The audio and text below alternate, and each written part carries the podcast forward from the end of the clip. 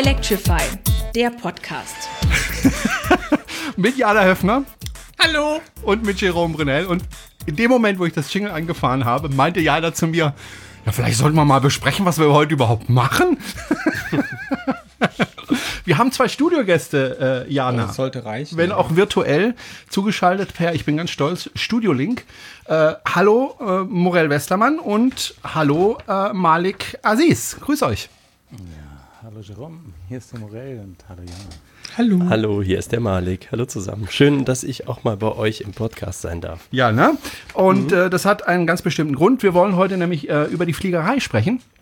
Und jetzt möchte ich gleich am Anfang gleich dazu sagen, es gab eine Folge bei äh, den Kollegen, dessen Namen ich immer vergesse. Oh, Jerome, bitte. Genau, Clean Electric. Ich weiß nicht, warum liebe ich das Grüße. immer vergesse. Liebe ganz, Grüße ganz liebe Grüße. Philipp. Der Jerome hat gerade ein T-Shirt hochgezogen, deswegen, Entschuldigung. Ja, es ist so warm hier. Ähm, von Clean Electric. Da gab es ja noch mal, schon mal eine Folge, wo du, Morell, ja erzählt hast von diesem Rekordversuch. Einmal quer von Süden nach Norden durch Deutschland mit einem elektrischen Flugzeug. Und jetzt möchte ich natürlich nicht die gleichen Fragen stellen, äh, wie da schon gestellt worden sind. Äh, hört euch am besten die Folge einfach mal an. Kann man ja tun. Und dann hört euch diese Folge an, weil wir machen hier sozusagen nur ein Update. Das heißt, wir werden gar nicht so sehr auf die Dinge eingehen, die ihr schon in dem anderen Podcast besprochen habt. Ne? Herr Lehrer, Herr Lehrer. Ja? Vielleicht sollten wir unseren Zuhörern und Zuhörerinnen sagen, warum wir jetzt seit sieben Monaten nicht mehr da waren. Ja, Sag mal. Vielleicht interessiert es ja den einen oder anderen. Okay, gehen wir eins nach dem anderen. Also, ähm, Fliegen tun wir gleich. Warum war man nicht da? Ganz einfach. Äh, ich bin Lehrer, ich hatte viel zu tun. Und äh, Jana hatte noch mehr zu tun. Genau, es, es, es gibt so eine globale Pandemie. Echt? Ähm, ja. mitbekommen, so richtig. Ja, muss man Nachrichten hören. Corona, SARS-CoV-2 und ich arbeite ja ähm, im Staatsministerium hauptberuflich, wenn ich nicht irgendwelche das Internet voll laber. Und ähm, wie man sich vielleicht denken kann, war dort einiges los und ich arbeite ja in der Online-Kommunikation und wenn man sich dann vielleicht denken kann, war da richtig viel los. Also ich habe in drei Monaten fast 500 Überstunden geschrubbt und habe eigentlich entweder an meinem Schreibtisch gesessen oder äh, im Bett gelegen, äh, aber die meiste Zeit am Schreibtisch gesessen. Äh, also an alle da draußen, die glauben, das wäre irgendwie eine Verschwörung. Ich kann euch direkt aus der Regierungszentrale in Baden-Württemberg äh, bestätigen und sagen, es ist keine Verschwörung, wenn wäre es eine ziemlich beschissene, äh, weil es mich nur Arbeit macht und nur Scherereien. Äh, und wir wären alle, alle sehr, sehr froh, ähm, nicht nur die kleinen Angestellten, auch die oben, wenn das alles wieder vorbei wäre und wir wieder uns, keine Ahnung, über irgendwelche Banalitäten streiten könnten politisch. Also es ist keine Verschwörung, es gibt tatsächlich ein gefährliches Virus, SARS-CoV-2. Das gibt es auch erst seit 2019 und nicht seit den 60er Jahren. Es erkranken Menschen daran. Ich kenne auch Menschen, die daran erkrankt sind. Ich kenne auch Menschen, die schwer daran erkrankt sind. Ich auch. Ähm, auch welche, die gestorben sind. Ja, und ja, ähm, wir sehen jetzt wieder steigende Zahlen. Ich beobachte das alles sehr, sehr äh, mit sehr viel Sorge, was da kommt. Ähm, wir sind jetzt in Baden-Württemberg, heute waren es über, über 240, glaube ich. 250 äh, Neuinfektionen. Ja, genau. Wenn ihr, ab, wenn ihr abends den, Pod äh, den, den, den Broadcast abonniert habt äh, von der Landesregierung bei Streamer und Telegram, den schreibe ich immer. Ja. Schreibst du das immer? Ja, auch wenn ich, ich lese nicht, das jeden Tag. Auch wenn ich, auch wenn ich nicht gepodcastet habe, ich war jeden Abend bei euch und habe jeden Abend euch eine Streamer-Nachricht geschrieben, auch mhm. wenn keine schönen Inhalte drin waren. Ja, das war der Grund und da war natürlich nicht dran zu denken, dass ich eben nebenbei noch podcaste, war auch ganz schön und bin auch noch ziemlich ganz schön aus dem Thema Elektromobilität und dem ganzen Gedöns raus. Deswegen würde ich sagen, äh, machen wir einen fliegenden Übergang zum, zum Fliegen. ersten Thema. Genau, ich habe ja selber einen Pilotenschein, das macht die Sache natürlich ein bisschen einfacher, äh, weil ich mich dann auch ein bisschen auskenne. Ähm, ihr wollt demnächst mit einem Flugzeug einmal quer durch Deutschland fliegen. Das ist schon so nicht so ganz einfach, weil es relativ selten ist, dass in ganz Deutschland gutes Wetter ist. Ähm, aber mit einem elektrischen, mit einem elektrischen ähm, ist es natürlich noch schwieriger. Wann wollt ihr denn fliegen? Ja, vielleicht starte ich da mal rein. Ähm, also klar, Wetter hat man immer manchmal halt nicht so gut ist, wie man sich das wünscht zum Fliegen. Das Wetterfenster für den Flieger ist relativ groß. Wir haben äh, ja eben normales Motorflugzeug Ähm, Regen oder so leichter Regen ähm, wird schon mal nicht stören. Turbulenzen sind auch äh, relativ tolerant, der Flieger. Richtig böse wird es dann natürlich bei Gewittern und, und so Sturmböen und solchen Sachen. Da müssen wir dann halt dann tatsächlich landen und ähm, reagieren. Ähm, Oder halt bei schlechter Sicht, ne? Genau, also wobei die Sichtflugverbindung, also wenn du, wenn du VFR, äh, du bist ja Pilot, wenn du noch die VFR-Sichtflugregeln hast, dann äh, erinnerst du dich vielleicht, dass es, äh, jetzt muss ich nachgucken, Bodensicht ist und 1,5 Kilometer Flugsicht. Das ist nicht sonderlich viel. Also wenn man 150 km/h fährt und nur 1,5 Kilometer weit gucken kann, dann ist das schon sehr wenig. Das heißt, die reinen Sichtflugbedingungen sind schon sehr ähm, ist dann schon relativ schlechtes Wetter und ähm, bis zu dem können wir rein, rein rechtlich fliegen. Ob wir dann äh, aus der Spaß an der Sache dann äh, bei so einem Wetter noch fliegen, das muss man mal sehen. Also ich bin mal über den Schwarzwald geflogen und habe nach vorne fast gar nichts mehr gesehen. Das fand ich nicht so wahnsinnig lustig, wenn du da mit 150 oder in meinem Fall 180 fliegst und einfach nicht weißt, wohin du fliegst, sondern in ein graues Etwas. Das fand ich sehr, sehr unangenehm und als ich dann gelandet bin, hatte ich dann doch ziemlich wackelige Knie. Ja, das ist so. Das ist, das ist einfach nicht spaßig. Wann wollt ihr denn fliegen?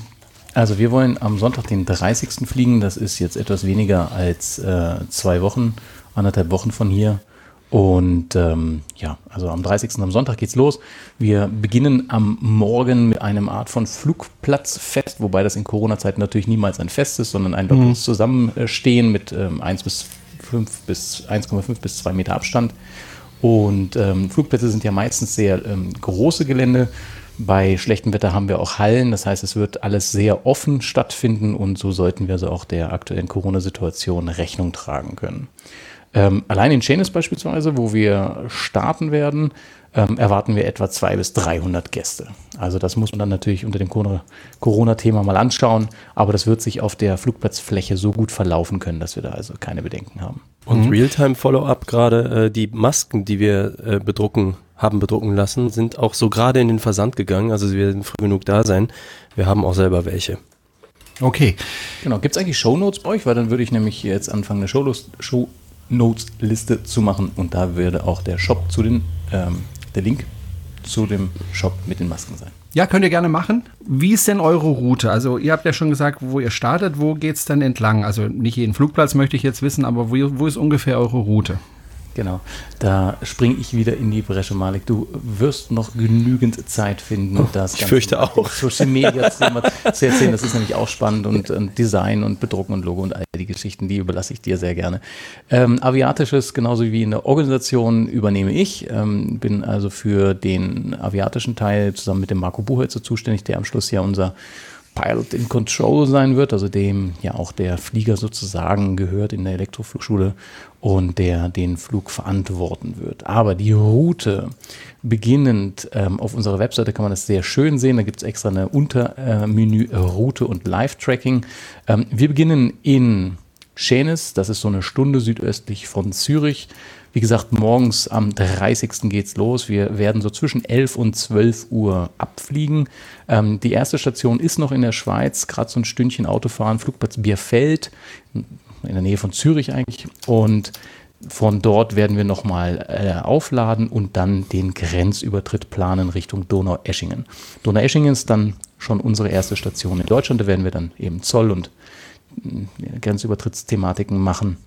Und dann geht es weiter im kleinen Hüpfern Richtung La, Karlsruhe, Baden-Baden und dann nach Bad Dürkheim. Bad Dürkheim ist der letzte ähm, Landeort des Tages und dort werden wir auch eine kleine ja, Party natürlich wieder, Achtung, äh, Corona, ein Happening machen, ähm, das unseren Flug würdig befeiern wird. Und wir haben dort Kontakt mit dem Flugplatz bei Türkam. Die machen eine sehr, sehr schöne äh, Welcome-Party für uns und es wird sicher was zu essen und zu trinken geben. Wir haben ein schönes Restaurant dort am Flugplatz und ähm, wir erwarten auch dort wieder einige hundert Elektromobilisten, Enthusiasten und Flugbegeisterte. Da kann ich da kurz noch was zu sagen. Ähm, ist vielleicht ganz schön für den Hintergrund, wie das entstanden ist. Denn eigentlich, äh, klar, Clean Electrics ja bekannt, äh, hat ja auch so ein Slack, also sprich ein Forum. Und in dem Forum ähm, sind ja auch genau wie um Electrify BW rum viele Elektroenthusiastinnen und Enthusiasten. Als die natürlich erfahren haben, hey, irgendwer macht da diese Elektroflugzeugsause, da kam von der Community so tierisch viel, boah, wo kann man das denn mal sehen? Äh, ich ich komme nach Norderney, ich buche mir schon einen Zeltplatz, ich fahr, kann man die Route der Bodenfahrzeuge mitfahren und so. Und dann haben wir uns quasi reverse engineert überlegt, ja, okay, wir haben natürlich Zwischenlandungen, da kommen wir ja gleich noch drauf. Und ähm, da werden natürlich bei kleinen Flugplätzen ist das ja sehr einfach, einfach Leute auftauchen. Und um das in eine Struktur zu bringen, haben wir dann eine Liste sozusagen über Nacht ins Netz gestellt und gesagt, okay, bitte tragt euch hier ein, wenn ihr irgendwo was organisieren möchtet. Also es kommt eigentlich aus der Community. Das ist nicht so, dass wir irgendwelche Happenings veranstalten, sondern die Leute finden sich sowieso zusammen und unser Bemühen ist jetzt auch gerade wegen Corona und so, das halt zu strukturieren und eben auch, äh, es gibt auch eine Liste für Münster, wo es um Maximalbegrenzung von Leuten geht, ne, damit auf keinen Fall mehr Leute kommen, als eine offene Fläche da so sinnvoll vertragen kann. Äh, Dann sag doch gerade nochmal die Webseite, äh, wo, das, wo man das alles findet. Genau, das ist elektro-weltrekordflug.eu. elektro-weltrekordflug.eu. Dann äh, übernachtet ihr da und dann geht's weiter am nächsten Tag. Genau, eine relativ kurze Nacht wahrscheinlich, weil wir mit äh, den Leuten natürlich sprechen wollen, uns auch austauschen wollen. Äh, in Bad Dürkheim. Wir werden vielleicht einen kleinen Vortrag halten über das, was wir schon erlebt haben und die Planung und die Story von der ganzen, äh, von der ganzen Planung und Geschichte her. Ähm, morgens ziemlich früh gegen 8.03 Uhr, 8 Uhr wollen wir Bad Dürkheim wieder verlassen. Auf dem Luftwege natürlich und dann landen wir nach einem kleinen 30 Minuten Hüpfer in Mainz finden. Dort laden wir dann wieder auf, geht weiter nach Siegerland. Dort gibt es einige ähm, schon Enthusiasten, die sich dort ähm, mit uns treffen wollen. Siegerland Anflug. Wann seid ihr in Finden? Ähm, so gegen 8.30 Uhr am Montag. Am oh. Zu dem Flugplatz habe ich auch ein besonderes Verhältnis. Weil Ja, mein ich hab da gewohnt. Weil mein allererster Flug, den ich hatte, war mit einer ähm, Muni und äh, da bin ich gelandet in Mainz-Finden damals. Ja, der schönste Flugplatz der Welt. Naja. Ich werde ihn das erste Mal anfliegen, ähm, aber das kriegen wir alles hin. Die IP Alles, alles easy, da ist nur Äcker davor. Der, der nächste Hüpfer ist ein bisschen lustiger. Siegerland Flughafen. Dort werden wir im Formationsflug anfliegen. Ähm, wir werden dort äh, wahrscheinlich begleitet von anderen Flugzeugen, von Bekannten von uns. Und da gibt es dann lu- coole Luft-zu-Luft-Aufnahmen und vielleicht einen kurzen Überflug oder so. Ähm, 11 bis 13 Uhr sind wir in Siegerland. Dort geht es dann weiter nach Meschede Schüren. Ähm, dort wieder nur kurz aufladen und weiter ähm, bis nach Münstertelke. Wir erwarten, dass wir so zwischen 17 und etwa 20 Uhr spätestens, je nachdem wie der Tag verlaufen ist, in Münsterland. Dort gibt es auch wieder ein großes Hallo und Treffen von Elektromobilisten und natürlich auch wieder eine Abendveranstaltung. Übernachten dann in Münster und am nächsten Morgen geht es weiter, wieder 8 Uhr Abflug. Wir erwarten, dass wir so gegen 9 Uhr ähm, im Diepholz sein werden. Dann geht es weiter nach Westernstedefelde. Und das ist dann schon die letzte Festlandstation, wo wir dann auch wieder begleitet werden von mehreren Flugzeugen wahrscheinlich, die aus der Region Hamburg noch dazu stoßen und einem UL und was sich da noch so alles angekündigt hat. Und dann werden wir gemeinsam den kleinen, ähm, ja, die kleine Nordseezunge da sozusagen überfliegen und dann auf Norderney landen. Wir erwarten also, dass wir, wenn das Wetter soweit hält, am 1.9. so gegen 15 Uhr auf Norderney sind. Und damit wir auch sicher dann zum Zeitpunkt der großen Welcome World Record Party da sein werden, findet die erst am 2.9. statt. Also wir werden Zeit haben, vielleicht mal ein bisschen durchzuschnaufen, vielleicht zu schlafen. Und am 2.9. dann auf dem Flugplatz in Norderney großes Elektromobilisten-Happening ähm, mit Weltrekord, ähm, ja wahrscheinlich dann die Beweisführung schon abgeschlossen und einer Bestätigung von der FAI, also dem äh, der Luftfahrt, äh, obersten Luftfahrtorganisation, dass wir einen Weltrekord aufgestellt haben. Oder sieben. Oder sieben. Was macht ihr denn, wenn das Wetter nicht mitspielt? Also wenn ihr irgendwann mal entscheiden müsst, okay, ähm, wir würden zwar gerne weiterfliegen, aber jetzt wird es zu gefährlich. Und äh, wie habt ihr das organisiert, dass auch bei einer schwierigen Wetterlage ihr eben nicht startet und da ihr euch eben keinen Druck macht? Weil ich glaube, das ist nicht ganz ungefährlich. Man denkt, okay, ich muss da jetzt unbedingt hin, da warten Leute auf mich, dann starte ich halt mal, auch wenn das Wetter nicht so toll ist. Habt ihr da irgendwie eine Sicherheit eingebaut? Ja, also ähm, fangen wir nochmal an mit den Sichtflugbedingungen, nach denen wir fliegen werden in der unteren Luftraumklasse. Die nennt man Golf. Das ist so 0 bis 600 Meter über Grund. Muss man sich vorstellen, dass es über dem Grund ähm, wie ein Teppich 600 Meter drüber gelegt ist. Und in diesem Luftraum, in diesem Grund bis 600 Metern, kann man schon bei relativ schlechtem Wetter fliegen. Also die Bedingung ist schlicht und ergreifend definiert über frei von Wolken. Also man darf also nicht durch Wolken fliegen. Äh, die Flugsicht horizontal muss 1,5 Kilometer äh, betragen. Das ist auch nicht sehr viel aus dem Flugzeug. Und man muss Erdsicht haben. Also mindestens mal muss man den Boden sehen. Das heißt, wir können schon noch bei relativ schlechtem Wetter fliegen. Klar, wenn es dann wirklich nicht mehr fliegbar ist, dann werden wir einfach landen. Wir haben ja so kurze Etappen, dass wir entweder dann direkt dort bleiben oder womöglich sogar einen Ausweichflughafen ähm, ansteuern werden. Der Flieger hat mehr äh, Endurance-Reichweite, als wir unsere Legs, also die einzelnen Etappen geplant haben. Das heißt, wir werden auch während des Fluges noch die Möglichkeit haben, links oder rechts auszuweichen, wenn es dann wirklich nicht mehr geht. Aber ähm, auf so knapp 100 Kilometern kann man das Wetter ja an dem Tag eigentlich schon sehr gut voraussehen. Die äh, Entscheidung dann am Schluss nicht mehr zu fliegen, die, die obliegt dann am Schluss dem Marco. Marco ist ein sehr erfahrener Fluglehrer und auch Pilot mit über 5000 Stunden und der wird das sehr, sehr gut und sehr sicher entscheiden können. Das ist übrigens auch der Grund, warum wir Weltrekorde geplant haben, die nicht in der Kategorie höher, schneller, weiter im Vordergrund stehen. Das ist das, was die Medien immer gerne haben möchten. Und, und du warst im Radio, du weißt das. Je hm. spektakulärer, gefährlicher und lebensbedrohlicher, desto, desto mehr Nachrichten. Und genau das wollen wir nicht.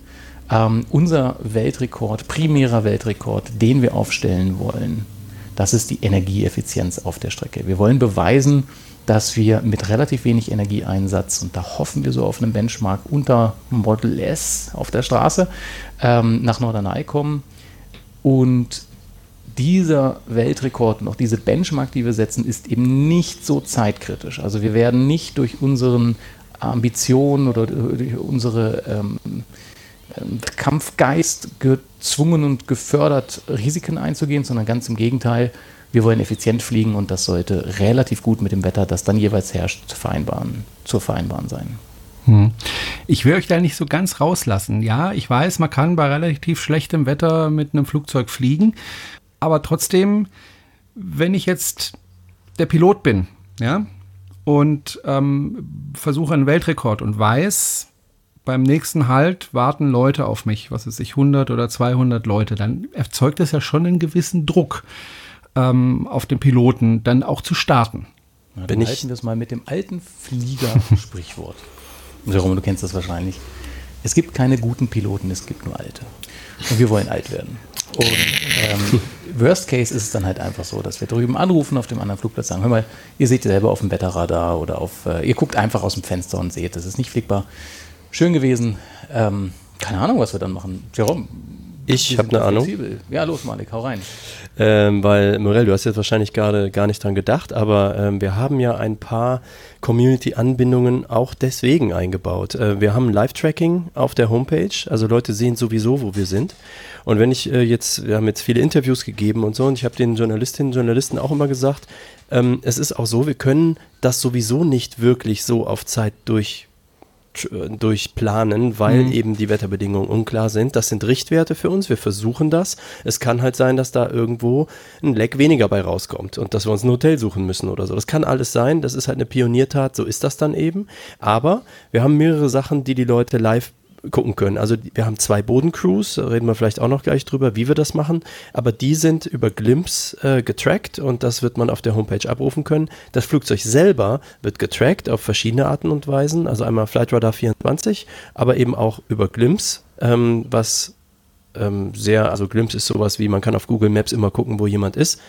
Ähm, und das geht mit dem Flugzeug auch ganz gut, weil das fliegt ja so niedrig, dass es halt sehr guten Handyempfang hat und dementsprechend können wir sowas eintüten. Und zusätzlich bemühen wir uns gerade drum, mit einem Sponsor von uns, mit Canon, ähm, auch einen Live-Video-Stream aus dem Flugzeug anzubieten so viel wie die Datenverbindungen dann halt hergeben. Das heißt, es gibt durchaus Möglichkeiten von den Leuten, die, sage ich mal, jetzt in der Gegend von Bad Dürkheim sind. Die fragen sich, wann kommen die denn da an? Dann können die das sehr schnell auf der Homepage äh, er, so erahnen oder halt die sehen, ah, die sind noch so und so weit weg. Ähm, dann brauche ich mich ja jetzt noch nicht ins Auto zu setzen mit den Kindern, um zum Flughafen zu fahren, sondern äh, die brauchen sicherlich noch eine Stunde oder so. Außerdem haben wir natürlich sowieso laufend unsere Feedback-Schleifen über die Facebook- und Instagram-Seiten. Die werfen wir natürlich dann gerne in die Show Notes. Das heißt, es gibt sehr viel Anbindung auch an die Community und an alle Menschen, die dann eben irgendwo warten. Das betrifft auch so Kamerateams vom SWR und vom NDR und so, die haben sich angekündigt. Den habe ich halt auch gesagt, okay, an dem Tag checkt bitte unsere Homepage. Wir haben das Tracking an und deswegen heißt der Menüpunkt dort auch Route und Live-Tracking. Okay. Sag mir mal was über das Flugzeug an sich, äh, weil so viele elektrische Flugzeuge gibt es ja noch gar nicht. Leider. Das Asiatische darf ich wieder. Ähm, also, es gibt tatsächlich schon eine ganze Reihe elektrischen Flugzeuge. Und ähm, die elektrische Fliegerei in der Modellfliegerei beispielsweise ist seit den 80ern, Ende der 80er sicher schon mal gang und gäbe. Ähm, ich selber zum Beispiel habe nur einen einzigen Verbrennermodellflieger mal gehabt. Alles andere war bei mir sowieso schon elektrisch und das ist schon ein paar Jahre her. Und so gibt es auch einige Prototypen elektrische. Aber der Unterschied mit der Pipistrel Velis, mit der wir fliegen. Pipistrel ist der Hersteller und Velis ist das Produkt oder Velis Electro sogar. Und dieses Produkt ist das erste EASA-zertifizierte Flugzeug. Das kann man sich vorstellen, wie als wenn wir beide, Jerome und Jana, äh, irgendein cooles Elektroauto bauen, das dann Muster zulassen, zum TÜV gehen, das alles abnehmen lassen und das so als Experimental oder Prototype abnehmen lassen, dann dürfen wir da zwar mit rumfahren, vielleicht gibt es Einschränkungen, wann und wie viel Uhr und in welchen Wetterbedingungen wir rumfahren dürfen, aber grundsätzlich ist das erlaubt. Womöglich gibt es sogar Einschränkungen, dass nur Jana oder der Jerome fahren darf, mhm. ähm, weil das halt halt eine Experimental oder Prototype-Zulassung ist. Genauso das gibt es auch in, in Flugzeugen. Man kann sich zum Beispiel rein theoretisch auch selber ein Flugzeug bauen. Das kann man eben als Homebuild oder Experimental zulassen und dann darf nur dieser Pilot, der darauf trainiert ist, in diesen Wetterbedingungen, zum Beispiel auf diesem Flugplatz, damit starten. Das gab es schon eine ganze Reihe äh, Elektroflugzeuge und äh, eines der größten und bekanntesten Projekte ist ja dieses Solar Impulse von Bertrand Picard aus der Schweiz mhm. auch. Die haben ja mit einem hunderte Franken, Millionen Budget extra einen Flieger dafür gebaut, sind damit um die Welt geflogen, haben eine riesen Armada von Material und Leuten auch noch um die Welt geflogen und haben damit bewiesen, dass man mit einem Solarflugzeug fliegen kann. Und äh, was wir machen ist, ja, dagegen Kindergeburtstag, aber wir nehmen das erste Serienprodukt, das erste Produkt, was du dir auf der Webseite klicken kannst, dann kriegst du es irgendwann geliefert. Als normaler Pilot darfst du da einsteigen und es geht los. Also die was? erste Serienmaschine, die voll elektrisch ist und das ist das Highlight, ähm, was wir in der Industrie momentan haben, das ist auch der Meilenstein sozusagen in der Aviatik, dass Elektrofliegen jetzt in der, in Anführungsstrichen, Massenproduktion gekommen ist. Und mit dem Flieger, der Pipistrel Velis, werden wir diese Rekorde aufstellen. Dann gibt doch gerade nochmal für alle, die jetzt nicht Lust haben, äh, den, den Clean Electric Podcast nochmal im Ganzen zu hören, so ein paar Eckdaten zum Flugzeug. Also was kostet so ein Flugzeug? Wie groß ist der Akku? Welche Ladeleistung hat es? Und wie weit kann ich damit fliegen? Gern, die Standardfragen. Ähm, die Standardfragen. Auch das ist wieder ein Fall für die Shownotes. Wir haben eine FAQ auf unserer Webseite, weil diese Fragen sind nicht ganz neu. Ähm, und natürlich ähm, habe ich das sozusagen parat. Also die erste Frage ist natürlich, was hat denn das Ding so für eine Leistung? Das hat so knapp 60 Kilowatt. Das äh, ist schon ganz okay für so einen kleinen Flieger. Und wir werden im Steigflug so 40 Kilowatt brauchen. Im Reiseflug sollte das so mit 20 Kilowatt vielleicht ein bisschen drunter gehen. Also wenn man das vergleicht mit Model S, 17, 18, 19, 20, 22 Kilowattstunden pro 100 Kilometer, das sollten wir schaffen. Ähm, der Flieger selbst ist relativ klein, hat so knapp 11 Meter Spannweite, ähm, wiegt eben 600 Kilo. Das ist äh, das maximale Abfluggewicht für diese Flugzeugklasse auch. Der Flieger ist zertifiziert als sogenanntes Light Sports Aircraft, das ist LSA. Ähm, früher hieß das mal ähm, UL. Ultra Light, genau, mhm. UL. Ähm, das ist so ein bisschen anders angepasst davon. Äh, ULs waren, glaube ich, nicht 600 Kilo, aber diese, diese ähm, Echo Lights in der Schweiz hießen die mal. Aber das ist eine Klasse, die eben nicht international standardisiert ist. In der Schweiz ist es ein LSA, also Light Sports Aircraft. Ich glaube, ähm, ich, glaub, ich darf auch mit meinem UL nicht in die Schweiz einfach so einfliegen, wenn ich mich richtig erinnere. Ne? UL ist nämlich nicht ähm, international standardisiert, sondern mhm. nur die äh, PPLs, also Privatpilotenlizenzen. Wenn man den Flieger mal so runterstrippt, äh, Leergewicht inklusive Batterien 428 Kilo, eben maximales Abfluggewicht 600, da bleiben 172 für die beiden äh, Menschen, Pilot und Passagier über. 172 durch 2 kannst du dir ausrechnen, so viel Platz ist da nicht drin. Jetzt wollte ich noch sagen, Benzin muss man ja noch dazu rechnen, aber muss man ja nicht. muss man nicht, das stimmt. Die Akkus haben etwa 25 Kilowattstunden, also 24,8 ist es angegeben. Wir laden mit 22 kW, also sollten wir mit etwa einer Stunde durchkommen. Und äh, die Endurance, also die Zeit, die das Ding geradeaus fliegen kann, ist mit 50 Minuten angegeben bei einer ähm, Reisegeschwindigkeit von 75 Knoten. Die Luftfahrt ist ja auch gerne mal mit Knoten und Meilen und Füßen unterwegs. Also so 130 km/h, ne? Ja, so 140 hätte ich ja. jetzt geschätzt. Mhm. Ne? Ähm, und wenn man dann 50 Minuten mit diesen 140 fliegt, dann kommt man ebenso kurz unter 140, 30 Kilometer Reichweite. Ähm, wir planen Defensive. Startgewicht 600 Kilo, du hast gerade gesagt, es bleiben so was übrig, 175. 172, wenn man es äh, genau rechnet, also 170 über den Daumen. 170 über den Daumen, das sind dann 85 pro Nase. Genau.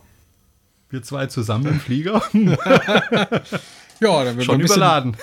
ich glaube, da wäre wär überladen. Ähm, müsst ihr euch, musstet ihr euch da runterhungern?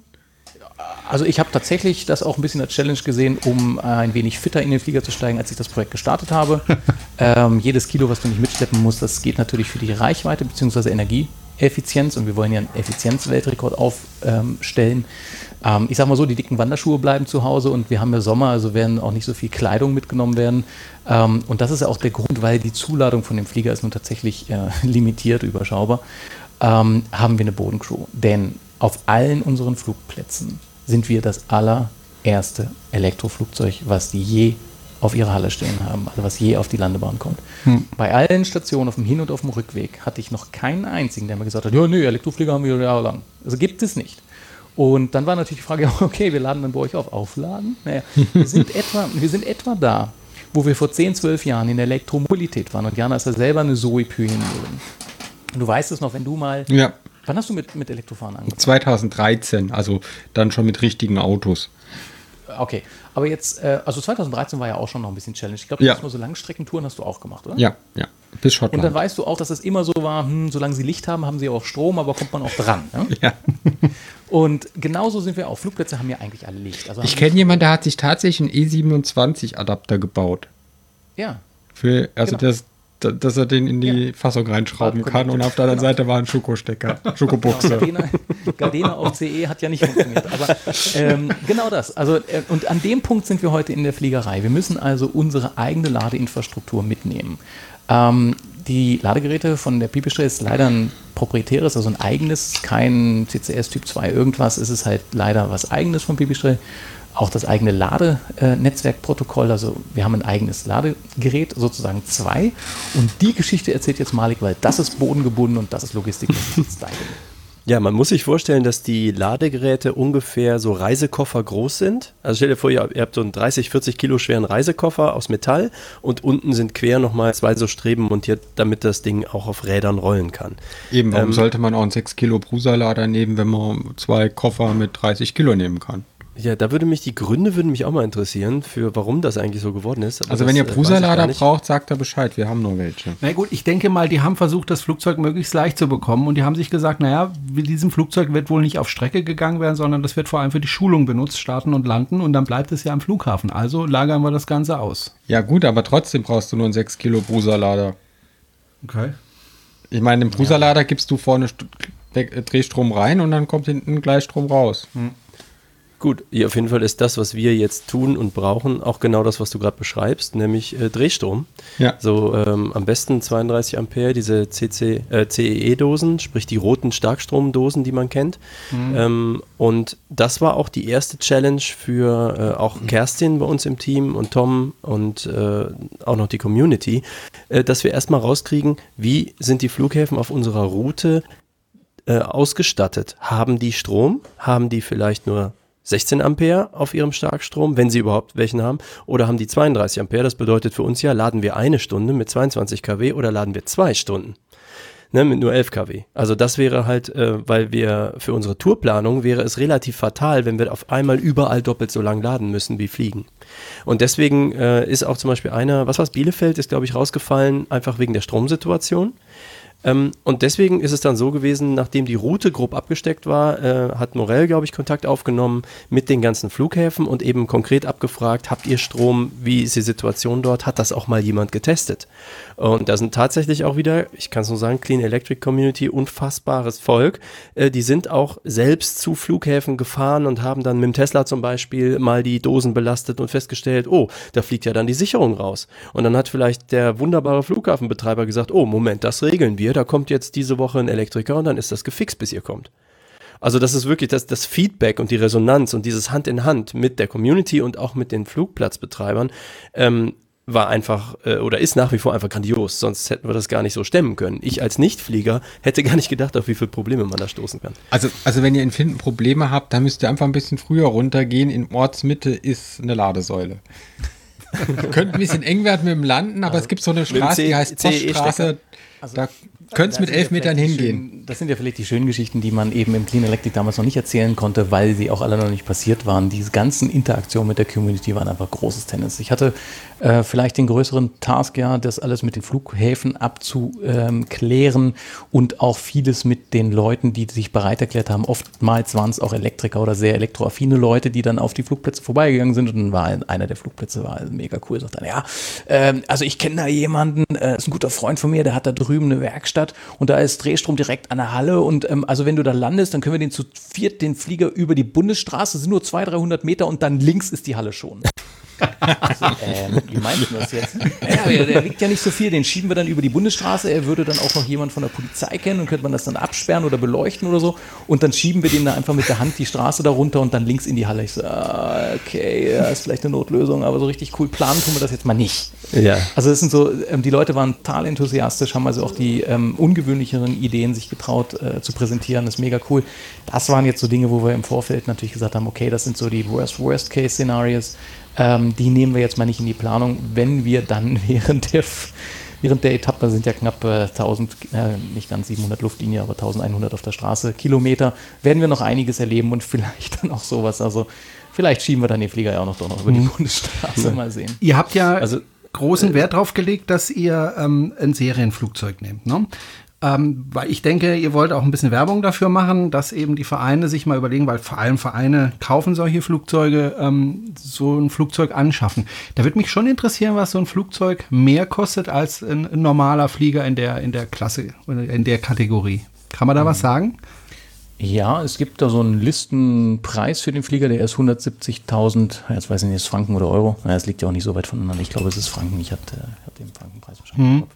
Also schon deutlich teurer als ein normaler Flieger. Ja, ne? Was kostet denn die Virus? Also das ist ja das vergleichbare Kolbenflugzeug, ne? Hm?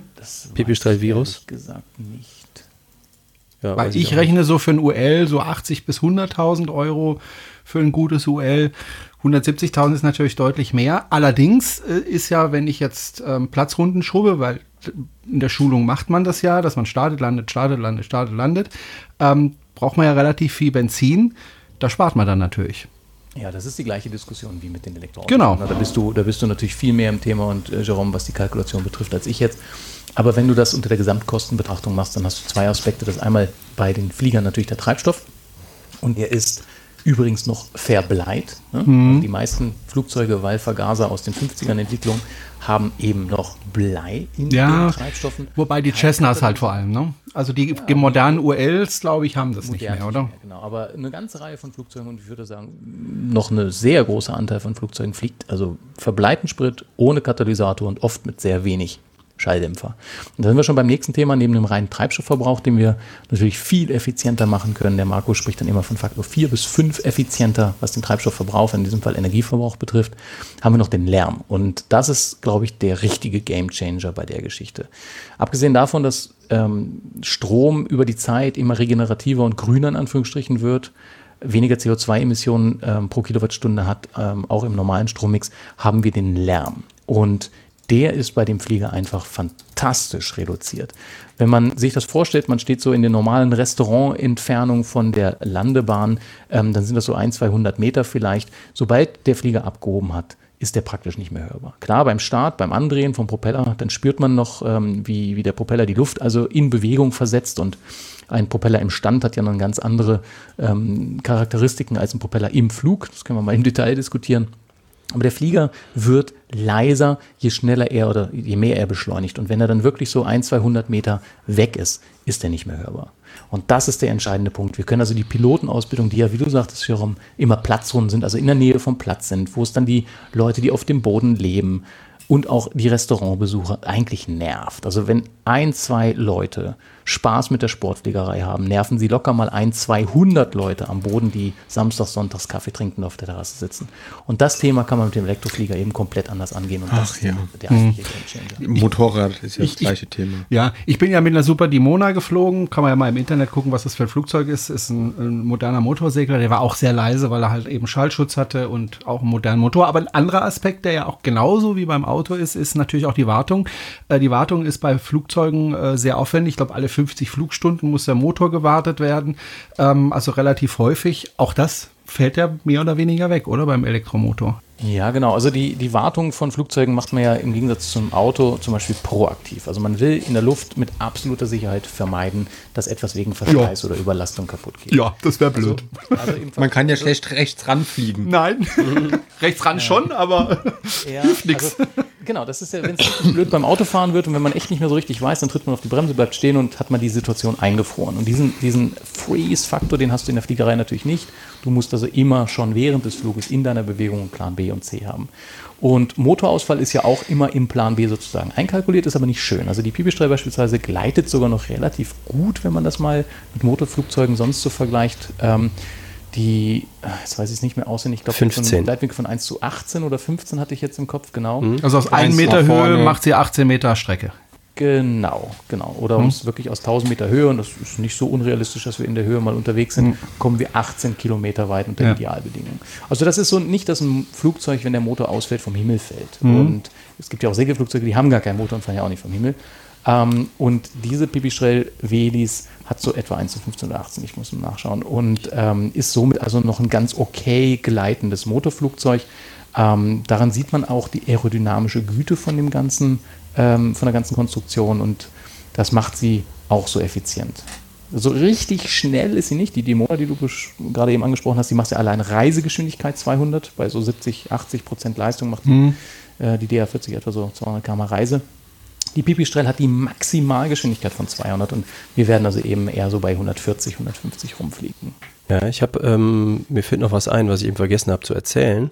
Ähm, die Bodencrew, Kiste, ihr hattet danach gefragt, ähm, weil wir wissen, dass ein Flugzeug in Luftlinie, was ungefähr 150 km/h fliegt, schneller sein wird als ein Auto, was die ganze Strecke auf der Straße machen muss und nicht Luftlinie fahren kann, ähm, haben wir, äh, sind wir auch zu diesem Hase-Igel-Prinzip gekommen, dass wir zwei Bodencrews haben, also zwei Charger auf zwei Tesla Model S und äh, die werden abwechselnd die Stationen schon voranfahren. Das heißt, das Flugzeug fliegt los, äh, ein Bodenteam ist bereits schon vorgefahren und am besten schon da bei, Stadt, bei Landestation Nummer zwei.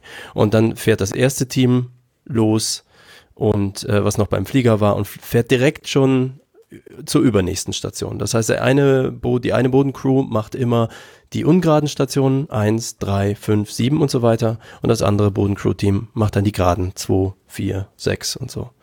Und da, wo wir uns wieder treffen, ist quasi bei den Übernachtungsorten. Weil sonst wäre das anders nicht zu machen. Ob das dann aufgeht, ob da Stau ist, ob irgendwas ist, wird man dann sehen. Aber ähm, da danke auch nochmal an Tesla, die uns auch Autos überlassen. Ähm, das ist auf jeden Fall was, wo wir ähm, mit dem Supercharger Network und so natürlich, also wo, wo wir davon profitieren, dass wir uns zumindest am Boden inzwischen über Reisetätigkeit mit Elektroauto keine großen Gedanken mehr machen müssen. Lass uns noch mal ein bisschen über, über Technik reden. Ähm, du hast gesagt, äh, um die 24 Kilowattstunden hat der Akku. Das ist ja jetzt nicht besonders groß. Also im Vergleich zu, äh, zu anderen äh, Akkus. Und wenn man das jetzt kaufen würde am Markt, dann würde der Akku 4.000, 5.000 Euro kosten. Also wenn ich jetzt rein die Zellen kaufen würde. Ähm, bei bestimmten Zellen würde ich da auch deutlich nochmal drunter kommen mit dem Preis. Also der Akku kann ja nicht tatsächlich nicht den hohen Preis an diesem Flugzeug ausmachen, oder? Oder sind da spezielle Akkus drin?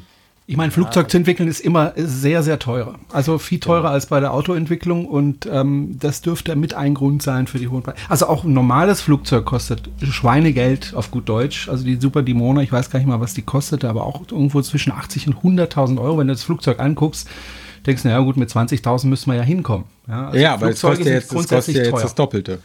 Das kostet jetzt knapp das Doppelte, ja. ja. Aber, aber jetzt der reine, also die reine Technik kann es ja nicht sein, was den Preis so hoch treibt. Das ist ja also dann eher dann die Entwicklungskosten, die auf sehr wenige Flugzeuge umgelegt ja. werden müssen. Also ich habe gesehen, die Virus kriegst du, das sind jetzt Artikel von, aus dem Aero-Kurier von 2017, wo da steht, die kannst du auch auf 180.000 konfigurieren. als Motorflieger. okay. Also das geht schon. 135 mhm. geht die, glaube ich, los. Es ist jetzt nicht scheinbar ich weiß die aktuellen Preise nicht, aber das Doppelte von dem äh, anderen Flieger ist es eher so ein Drittel drauf. Und für einmal komplett neu entwickelt, vielleicht nachvollziehbar. Also für mich. Ich denke, so. die wird auch nicht so oft verkauft, zumindest im Moment. Und dann ist natürlich der Stückpreis dementsprechend hoch. Je kleiner die Serie, desto teurer wird es. Also Morell, Sie verkaufen alles, was Sie haben, ne? Genau, die Pipische Velis ist äh, auf, ich würde sagen, einige Zeit aus. Also gut, da kann ich jetzt natürlich nicht äh, für Pipistrel sprechen, aber ich würde mal sagen, dass für ein, zwei Jahre die Produktionskapazität ausverkauft ist. Hm. Marco hat zwei Jahre gewartet jetzt, genau, hat er genau. gesagt. Marco hat, glaube ich, die ersten zwei Jahre aufgekauft. Erwartet, erwartet ihr denn, dass, dass es jetzt bei den Flugzeugen, dass das, wenn man jetzt sagt, dieses, das Flugzeug, was ihr habt, ist jetzt so der Stand vielleicht vom E-Smart, äh, der 2012 auf den Markt kommt, kam oder vom, vom iMIF 2011, äh, kann man sagen, das ist jetzt so ungefähr der Stand von der Technik und dass das jetzt genauso rasant geht wie bei den Autos? Oder äh, schauen wir da eher in Dekaden nach vorne? Ja, also ähm, vom Entwicklungsstand sind das schon seriöse, ist es schon sehr seriöses Flugzeug. Was du meintest mit dem Preis des Akkus, klar sind da irgendwo auch Standardzellen drin, aber in der Luftfahrt hast du ähm, alle möglichen Sicherheitsprüfungen, Zertifizierungsaufwände. Ähm, also so einfach den Akku, ähm, glaube ich, für den Preis kriegst du in die Luftfahrt nicht eingebaut. Da sind überall Stempel und wichtige. und das Ding darf auch nicht brennen. Ähm, ja, genau. Es darf auch noch nicht rekuperieren zum Beispiel. So, der bei Boeing, äh, bei Boeing, der durfte auch brennen. Stimmt, rekuperieren darf das Flugzeug ja auch nicht. Äh, ja, genau, das darf es im Moment nicht, aber es kann es. Die Software hätte das schon mal vorgesehen gehabt. Der Propeller ist extra rekuperationsoptimiert auch designt worden. Ähm, aber es ist im Moment halt in der Zulassung nicht möglich. In dieser Zulassung ist es nicht möglich. Das braucht noch ein bisschen Zeit, bis die Bundesämter, Luftfahrtbundesämter, Bundesamt für Zivilluftfahrt oder eben äh, die, die internationalen Behörden davon überzeugt sind, dass das Akkuaufladen im Flug keine katastrophal risikobehaftete äh, Tätigkeit ist. Im Moment ist es nicht erlaubt. Das ist super schade, weil jeder Sinkflug sozusagen könnte man ähm, nutzen, um wieder einen Teil der Energie zurückzugewinnen. Das ist ja das, was wir im Segelfliegen machen. Wir, wir sammeln Energie der Lage in die Höhe und nutzen sie zum Ausgleiten. Wenn man sich das mit dem Motorflugzeug vorstellt, dann haben wir eben irgendwann die Höhe und ähm, wenn wir dann halt kürzere Landungen machen, gibt es da sogar äh, Bremsklappen, Landeklappen und alle möglichen widerstandsgenerierenden Flugmanöver, um kürzer zu landen und diese könnte man natürlich nutzen, stattdessen mit dem Propeller zu bremsen. Ist aber im Moment nicht erlaubt, wird aber kommen. Ähm, zu Janas Frage zurückzukommen, wann, äh, wo stehen wir im Moment in der Entwicklung? Also wie gesagt, ein sehr seriöses Flugzeug, würde ich sagen, ist das schon. Ähm, die technische Entwicklung profitiert natürlich von der unglaublichen Skaleneffekte aus der Automobilindustrie und der gesamten ähm, Elektrifizierung im Moment. Ich gehe mal davon aus und ähm, das ist ja auch der Grund, warum wir diese Weltrekorde jetzt halt mal aufstellen können, weil wir die ersten sind, die mit diesem zertifizierten Flieger unterwegs sind. Der nächste zertifizierte Flieger wird natürlich in jeder Leistungsmetrik überlegen sein. Ich denke, dass der nächstgrößere Akku schon drin sein wird. Ähm, vielleicht kommt jemand auf die Idee, da noch eine etwas andere ähm, Design und, und eben Flugzeugzellenform zu bauen. Dann wird das Ding vielleicht ein bisschen mehr Leistung haben, ein bisschen schneller sein. Und schon werden alle unsere Weltrekorde gebrochen. Und das ist auch gut so, denn die stellen wir auf, damit der nächstbessere kommt und sie brechen möge. Und, und, und was ist, was, was ihr so für ein Zielhorizont? Kann man jetzt sagen, äh, also zum Beispiel, als, als wir angefangen haben, also mit den Elektroautos damals, äh, zum Beispiel Nino vom Danzai-Blog und ich ähm, und, und, und auch viele, die, die das auch gemacht haben, aber nicht so darüber geschrieben haben oder, oder, oder das nicht so kommuniziert haben. Ähm, das war ja dann schon ein bisschen verrückt, sich 2014 in ein Auto mit 100 Kilometer Reichweite zu setzen und dann nach Schottland zu fahren. Äh, und heute ist das ganz normal. Also heute siehst du Oder nach Nordafrika, der, der Michael Bär, Michael genau. Bär, genau. Genau, aber heute ist es ja ganz normal. Ich meine, heute fährst du an einen Supercharger und dann stehen da Teslas aus aller Herren Länder. Ich habe jetzt in Stuttgart auch schon äh, Taycans mit norwegischen Kennzeichen gesehen. Das ist ja, da ist ja jetzt schon eine Normalität eingekehrt innerhalb von jetzt sechs Jahren oder sieben, sechs Jahren. Mega cool, oder? Ja, oder? Also ich, ich wurde ja immer noch ausgelacht 2013, wo ich gesagt habe, ne, also Elektromobilität ist das große Ding und so. ähm, und auch mein Chef, der hat da irgendwie nicht so dran geglaubt. Ähm, ist inzwischen eines Besseren belehrt und, und, und äh, würde auch nicht mehr so, so Dinge erzählen, wie wo, wo sollen die alle tanken. Das hat er inzwischen auch verstanden. das wird ihm heute auch nicht mehr rausrutschen. Aber ähm, glaubt ihr, dass das, dass das beim Fliegen vielleicht genauso schnell geht? Also zum einen, weil wir haben ja jetzt, wie das du schon gesagt hast, die Skaleneffekte aus der Elektromobilität auf der Straße und aus dem stationären Bereich, was, was die Akkus und was die Motoren und was Inverter und Effizienz angeht, ähm, dass das schn- dass das, äh, obwohl die Luftfahrtindustrie langsamer ist als die Autoindustrie natürlich und viel längere Zyklen hat, ähm, dass das trotzdem helfen kann, dass man vielleicht in zehn Jahren ähm, über die Geschichte, die ihr uns heute erzählt, herzlich lacht und sagt, "Pff, genau, in sieben Stunden von Zürich nach, äh, nein, was, in drei Tagen von, von, von Zürich nach Norderney, äh, ja, äh, genau. Genau. Darf ich, Morell, Früher haben wir mit Wasser, mit dem Krügen das Wasser vom Brunnen geholt. Und so. Darf ich da deine Antwort einleiten, weil ich schon weiß, was du sagen wirst? Ich habe noch was für die Show Notes, ähm, nämlich Morell hat Marco interviewt und Tom und ich haben es gefilmt und da sind sehr viele dieser Antworten drauf. Da gibt es ein YouTube-Video zu, das werfen wir dann mal in die Show Notes, wer sich da intensiver mit befassen möchte. Ähm, jetzt Morell, werfe ich mal das Mikro zu dir rüber. Ähm, ja, das, es wird sich sehr viel schneller durchsetzen, weil ähm, bei Fahrzeugen, bei privat besessenen Autos ist auch immer ein ganz, ganz großer emotionaler Faktor da dran. Und ähm, die Leute kaufen sich ja Autos für die ein, zwei Urlaubsfahrten im Jahr. Und wenn du das so in die Luftfahrt überträgst, dann müsstest du dir auch jeweils einen Airbus A320 oder eine 747 kaufen, weil mit dem fliegst du ja einmal im Jahr in die Ferien. Ja, deswegen habe ich so einen noch im Garten. Stimmt, habe ich gesehen. Äh, Da würde ich mir lieber eine alte MiG 29 oder eine F18 kaufen oder so. Die kostet das gleiche, macht vielleicht mehr Spaß. ähm, also ähm, diese emotionale Diskussion hast du natürlich in Flugschulen nicht. Die Jungs können alle rechnen, die haben äh, harte Business Cases, äh, Kosten-Nutzen-Rechnung. Ähm, die haben Fluglehrer, die X kosten, die haben Flugstunden, die Y kosten, die haben äh, Piloten, also die haben Auszubildende oder Schüler, Flugschüler, die so und so viel Geld dafür bereit sind zu investieren, das zu lernen. Äh, Und wenn da jemand um die Ecke kommt und sagt, pass mal auf, ich mache dir das 20 oder 30 Prozent günstiger, dann ist die Diskussion an der Stelle beendet. Denn ob der Flieger so oder so oder so aussieht, ist der Flugschüler herzlich egal, wenn er zweisitzig ist, gut zu fliegen ist und in den Gesamtkosten deutlich günstiger ist. Und das wird dieses Flugzeug beweisen. Also ich bin absolut überzeugt davon, dass es ein kompletter No-Brainer wird, wenn du eine kommerzielle Flugschule betreibst, zu überlegen, welchen Flieger du dir kaufst. Also ich glaube, für die Flugschule gebe ich dir recht. Also so ein Flugzeug zu betreiben wird sehr viel günstiger sein, weil eben ja die ganzen Spritkosten und der Sprit am, am, am äh, Flugplatz ist meistens deutlich teurer als, als an der Tankstelle in der Stadt. Ähm, und auch die Wartungskosten werden sehr viel geringer sein. Das Problem, was ich aber sehe, ist, ich möchte ja, wenn ich dann das Fliegen gelernt habe, beziehungsweise wenn ich fliegen lerne, muss ich ja auch mal vom Flugplatz wegfliegen zu anderen Flugplätzen, ähm, um die Lizenz zu machen. Und dann, wenn ich dann irgendwann die Lizenz habe, möchte ich ja auch irgendwo hinfliegen. Also ich bin zum Beispiel von der Hahnweide, wo ich geflogen bin, immer gerne nach Freiburg zu meinen Eltern geflogen. War ungefähr eine Flugstunde hin, eine Flugstunde zurück.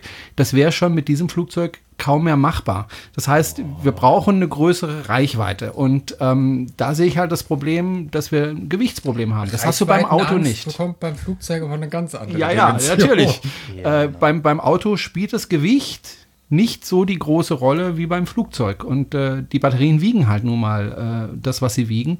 Ich denke, das wird eine Herausforderung sein. Also auch Flugzeuge zu bauen, die auf Strecke gehen können, die sagen wir mal drei Stunden am Stück in der Luft bleiben können. Was soll ich sagen? Kommt alles. es ist, äh, ist wie eine Automobilität. Ähm, wir hatten Fahrzeuge, die anfangs sehr leicht und wenig Reichweite hatten und sind jetzt in wirklich Tages, äh, wie sagt man das, in, in äh, ähm, in täglicher Nutzungsfunktionalität äh, angekommen. Äh, Alltagstauglichkeit, Entschuldigung, das Wort hat mir gefehlt, Alltagstauglichkeit. Und ähm, im Moment ist dieser Flieger alltagstauglich für die Ausbildung, für Platzrunden und ähm, die nächste Generation wird genau das haben, wird äh, mehr Reichweite haben. Der entscheidende Vorteil, und das ist das, was äh, in der Luftfahrt ganz, ganz spannend ist, weil die Akkutechnologie wird sich weiterentwickeln. Und ähm, wir werden vielleicht auch von Lithium-Ionen-Akkus oder Lithium-Polymer-Akkus, wo wir heute sind, dann auf andere Akkutechniken gehen. Das wird vielleicht noch ein bisschen dauern, aber das wird kommen. Und jetzt kommt ein ganz entscheidender physikalischer Effekt hinzu. Ein voller, ein vollgeladener Akku wiegt genauso viel wie ein leerer. Ach, Pappelapapp. Und jetzt stell dir mal vor, das Einzige, Soll was das wir dort- gehen? Das einzige Gewicht, was wir da durch die Gegend schleppen, ist eben der Energiespeicher und nicht die Energie als solches. Das ist der Unterschied zu Treibstoff. Da transportieren wir vor allem die Energie als solches und die wiegt. Und die musste man auch in Flugzeugen manchmal aufwendig verteilen, weil alles, was nicht genau im Schwerpunkt ist, ist ungünstig in Flugzeugen. Und jetzt stell dir mal vor, du hast einen Akku, deren. Energiespeicher weniger wiegt als äh, vorher, also als heute, denn die Energie wiegt nichts. Und dann wird es richtig interessant. Und das ist, glaube ich, der Blick in die Zukunft, den wir als Zukunftsforscher gerne mal wagen, wenn man dann mal so ähm, exotische Batterietechnik anschaut und der Leist, also die, die Energieträger immer leichter werden, dann wird es richtig spannend für Elektro. Ich bin gespannt. Ich hoffe es, dass es so ist. Dieser ganze Flug durch Deutschland kostet ja auch Geld. Äh, wie finanziert ihr das Ganze? Ihr habt vorhin schon von Sponsoren gesprochen, ne? Malik U-Turn. Eigentlich, du bist der Sponsoren-Man, aber natürlich, Sponsoren sind Sponsorman. Sponsorman, genau. Ähm, es ist so, die ganze Aktion kostet geschätzte 50.000 bis 80.000 Euro. Ähm, Ja, wir haben auch erstmal so geschluckt und haben dann gedacht, okay, whatever, muss man irgendwo auftreiben. Ähm, das Schöne ist, wir haben so viel Medienreichweite, dass äh, das Menschen natürlich und Firmen vor allem äh, auch was wert ist. Dementsprechend saßen wir heute, glaube ich, fünf Stunden zusammen, Morell, ähm, und haben quasi virtuell im Computer schon mal den Flieger beklebt, weil wir die ganzen Sponsorenlogos äh, da ja auch irgendwie aufbringen müssen, dass sich alle damit wohlfühlen. Ähm, genau, auf der Homepage kann man das auch sehen. Äh, es gibt tatsächlich nicht nur sehr viele Privatmenschen, die einfach Geld über den Zaun geworfen haben. Wir haben quasi nicht mal gefragt, da prasselte Geld auf unser PayPal, weil En- Enthusiastinnen und Enthusiasten aus der Elektroszene, ihr wisst selber, wie das ist. Alle verrückt. Ja, und dann gibt es aber eben auch Firmen, ne? teilweise welche, äh, Morell, was haben wir da so dabei? Also welche, die, ähm, die so natürlich in dem Bereich arbeiten ne? und irgendwie Windpower zum Beispiel und so. Du hattest da mehr Kontakt mit das denen. Sind, also ich würde mich vielleicht als den Sales oder den, den Storyteller von der Geschichte äh, bezeichnen. Natürlich habe ich, oder was heißt natürlich, ich habe äh, die Ehre gehabt, da einen Großteil des Budgets einzuwerben, ähm, ohne das großartige Team. Und da ist also vor allem auch Kerstin äh, ganz, ganz äh, nett zu nennen, wäre das überhaupt nicht so möglich gewesen, weil ich bin der immer die Geschichte erzählt, den Staub aufwirbelt und sie sammelt dann halt äh, die dann runtergefallenen Früchte ein. Ne? Das ist ganz hervorragend. Schön ähm, das hat gut geklappt und ähm, ja, wir haben, wir haben wirklich coole Sponsoren und ich bin so froh, dass wir Sponsoren ganz viel aus dem Bereich der Elektromobilität haben, die also irgendwo im Bereich regenerative Energien, äh, Nachhaltigkeit, Effizienz, also Strom- und, und äh, Energieeffizienz sind, ähm, vielleicht sogar Energieanbieter sind und jetzt mag ich ein paar nennen. Also die ElectroSwiss war der erste, mit dem wir sofort Kontakt haben, sehr konkreten Kontakt haben. Ähm, der Claudio Pfister dort von der E-Mobile von ElectroSwiss ist ähm, sofort hellhörig gewesen und hat gesagt, komm, wir finanzieren einen Teil von eurem Projekt, einen kleinen Teil, aber auch, auch einen großen Teil für, aus Sicht äh, von ElectroSwiss. Und vor allem sind sie die Normierungs- und Zertifizierungsstelle für alle Elektroinstallationen in der Schweiz.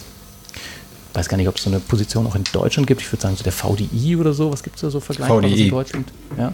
Also das sind äh, Elektroswiss ist der VDI in der Schweiz und die haben uns extra für diesen Flug, damit wir ihn auch sauber dokumentieren und eben als äh, Wer- Weltrekord einreichen können bei der FAI, äh, Messgeräte gebaut, einen Prozess geschrieben, Dokumentation vorgelegt, wie viel Sportzeugen wir brauchen, wann wo was blombiert werden muss. Sie haben die Zähler geeicht. Sie haben also wirklich Hardware-Infrastruktur, die werde ich heute Abend, 21 Uhr in einer Viertelstunde, kriege ich die ans Haus geliefert vom Claudio persönlich. Und sowas machen die zum Beispiel. Dann haben wir ähm, Firmen, die aus der Energieeffizienz sind. Solarmanager beispielsweise ist eine kleine Software, die auf einem Raspberry Pi läuft und äh, Energieeigenverbrauchsoptimierung macht von der Solarzelle. Mega cooles Produkt, auch aus der Schweiz. Äh, Malik hat schon gesagt, die Canon sponsert das gesamte Hardware Kameras, ähm, Selfie-Kameras, ähm, weiß nicht, musst du besser Ja, erklären, Streaming, was- ja, so Streaming-Kameras, also alles, was man all braucht, unser um Equipment. Mhm. coolen Social-Media-Content zu generieren, kommt von, von Canon, was mega, mega cool ist.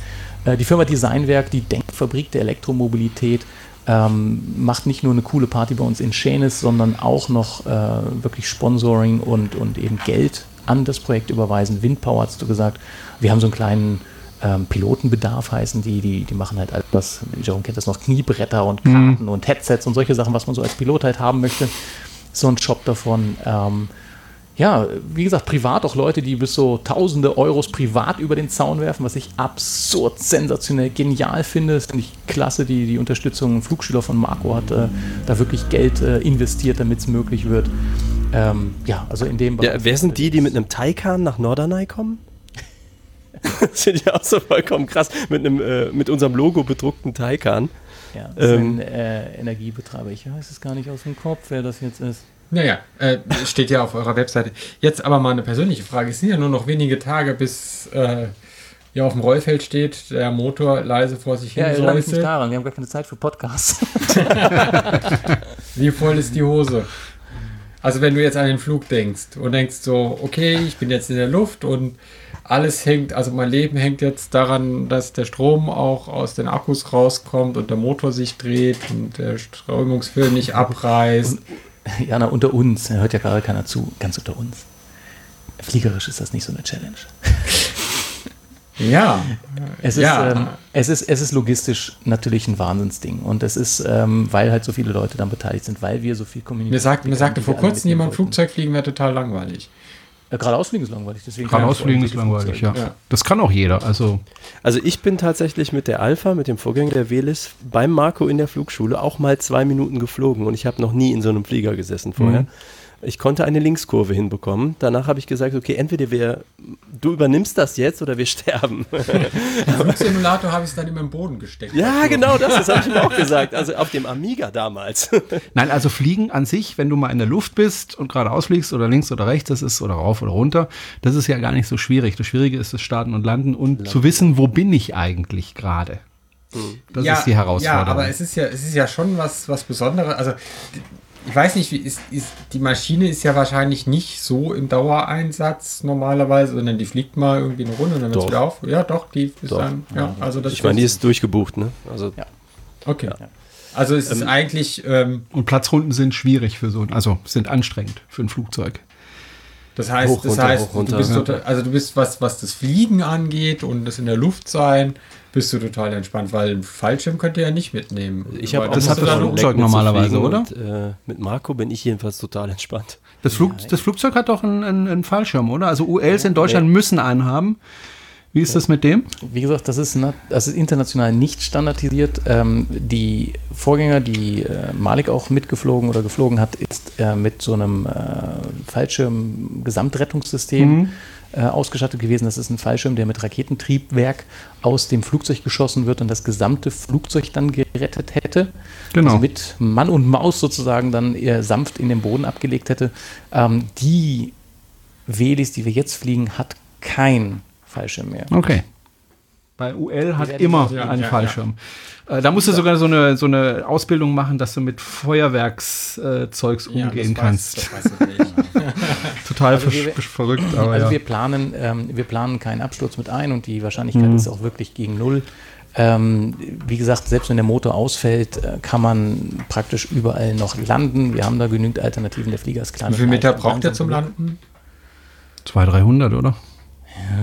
Ich habe gerade 240 im Kopf, aber ich glaube, das kann falsch sein. War das nicht?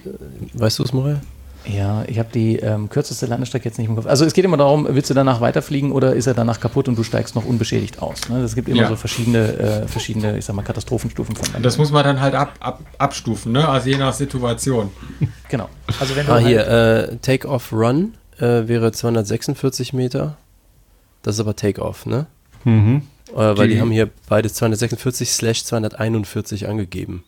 Dann war ich ja nicht so weit weg. Ich habe eine ist 200, 300 gesagt. Ah, okay. Super schon. Und ich bin super. Könnt ihr irgendwo noch Hilfe gebrauchen? Könnt ihr, könnt ihr überhaupt noch mehr Hilfe äh, organisieren und handeln? Also braucht ihr zum Beispiel konkret einen Co-Piloten. Ich würde mich da zur Verfügung stellen. Ja, dann passt aber auch. Ich würde sogar noch abspecken bis dahin. Ich glaube, Also, du könntest nicht mal alleine Frage an. losfliegen. Fangen wir mit der ersten Frage an. Also Hilfe ist immer gut in Form zum Beispiel von Geld. ähm, Hilfe kann aber auch bedeuten, genau. Geld kann, Hilfe kann aber auch bedeuten, dass man zum Beispiel einfach die Aktion cool findet, äh, das auf seinem LinkedIn, Twitter, Facebook teilt und sagt, hey Leute, guck mal, da passiert was Schönes, das gehört ja auch schon dazu, das, das würde uns auch schon helfen. Ähm, Leute, die ihre lokalen Medien kennen oder einen Redakteur irgendwo kennen aus der Region und sagen, Mensch, das ist ein cooles Ding, komm doch mal vorbei. Äh, einfach selber vorbeikommen wäre fantastisch auf den Stationen. Und da haben wir auch ein bisschen so die, ähm, den Nachteil zu einem Vorteil verwandelt. Natürlich hat das Ding nicht so eine riesen Reichweite und wir müssen viel zwischenladen. Ja, auf der aber anderen Seite bietet das die Chance, mit Da kommt ja jede. Lokalzeitung. Genau. Und das ist ja auch eine schöne super. Geschichte, weil man kommt mit den Leuten in Kontakt, man ist vor Ort. Wir haben es nur durchgerechnet. Wir sind so etwa mit 1700 Leuten verabredet. Ja, und also ich meine, von ich denen meine, wir wissen, dass sie etwa kommen. Ihr habt, ihr habt das Schweizer Fernsehen, ihr habt den Südwestrundfunk, vielleicht noch einen NDR. öffentlichen kriegt er nicht, ähm, aber Südwestrundfunk zweimal, Baden-Württemberg, Rheinland-Pfalz, äh, den WDR, den NDR, ist doch super. Und dann noch die ganzen privaten. Also ich weiß nicht, ob die jetzt alle kommen. Es wäre natürlich toll, wenn jemand äh, das jetzt hört. Und Ja, die müssen ja kommen. Ich meine, hallo, Weltrekord, ihr wollt sieben Weltrekorde aufstellen. Ähm, und, und ich meine, ich meine, der WDR hat ja zum Beispiel Lokalzeiten für jede Telefonzelle in Nordrhein-Westfalen. Dann werden sie wohl nur ein Kamerateam haben, das in Münster oder in Legte äh, bei euch vorbeischaut. Also herzlich gerne. Ja, also Ähm, das war so die Liebe Hilfe. Redakteurin, das, liebe Handling, Redakteure. das Handling der Hilfe haben wir eigentlich ganz gut geregelt ähm, über zum Beispiel auch unseren Slack und wir haben eine sehr, sehr ausführliche Helferliste, die auch auf der Webseite ähm, verlinkt ist, wo man sich eintragen kann, wenn man eine coole Idee hat. Also wir wollten das schon ein bisschen sammeln. Ich glaube, das Handling von auch den Massen von guten Ideen haben wir, glaube ich, gut im Griff. Und ähm, ja, ich glaube, das Spannendste wird jetzt sein, diesen Flug auch durchzuführen. Bitte drückt uns die Daumen fürs Wetter. Es macht halt einfach mehr Spaß, wenn es ein bisschen gutes Wetter ist. Und ähm, von daher würde ich sagen, ist das jetzt auf einem guten Weg. Fliegerisch hast du gefragt, wie gesagt, ist nicht so eine super Challenge. Die Weltrekorde, ja, die stellen wir auf, aber die sind unkritisch, was zum Beispiel Risikoanalysen betrifft. Das sind alles Weltrekorde, die dann automatisch rausfallen. Und wenn man sich die mal anschaut, die beißen sich auch ein bisschen. Also wenn du jetzt möglichst effizient fliegen willst und wir wollen auch für diesen Flieger die höchste Geschwindigkeit pro Strecke äh, einreichen, das sind ja Dinge, die fallen sozusagen mal automatisch raus, wenn man sich den Aufwand der Dokumentation und der Sportzeugen und der FAI-Gespräche und die alle Geschichten schon macht, dann fällt das ja automatisch raus. Aber unser primäres Ziel wird nicht sein, höher, schneller, weiter zu sein, sondern energieeffizient zu sein. Und deswegen würde ich sagen, haben wir diesen Risikofaktor das sehr gut im Griff. ich bekomme gerade noch eine Zuhörerfrage rein. Äh, Echt? ja, ganz, ganz hart. Äh, heißt, äh, der möchte unbedingt wissen, was ist eigentlich mit Solarzellen auf dem Flugzeug? Wenn ihr denn Solarzellen aufs Flugzeug machen würdet, könntet ihr da nicht ewig fliegen? Genau. Also, ich meine, ihr habt 11 Meter Flügelspannweite, das ist ja ein bisschen mehr Oberfläche als beim Auto. Ja, genau.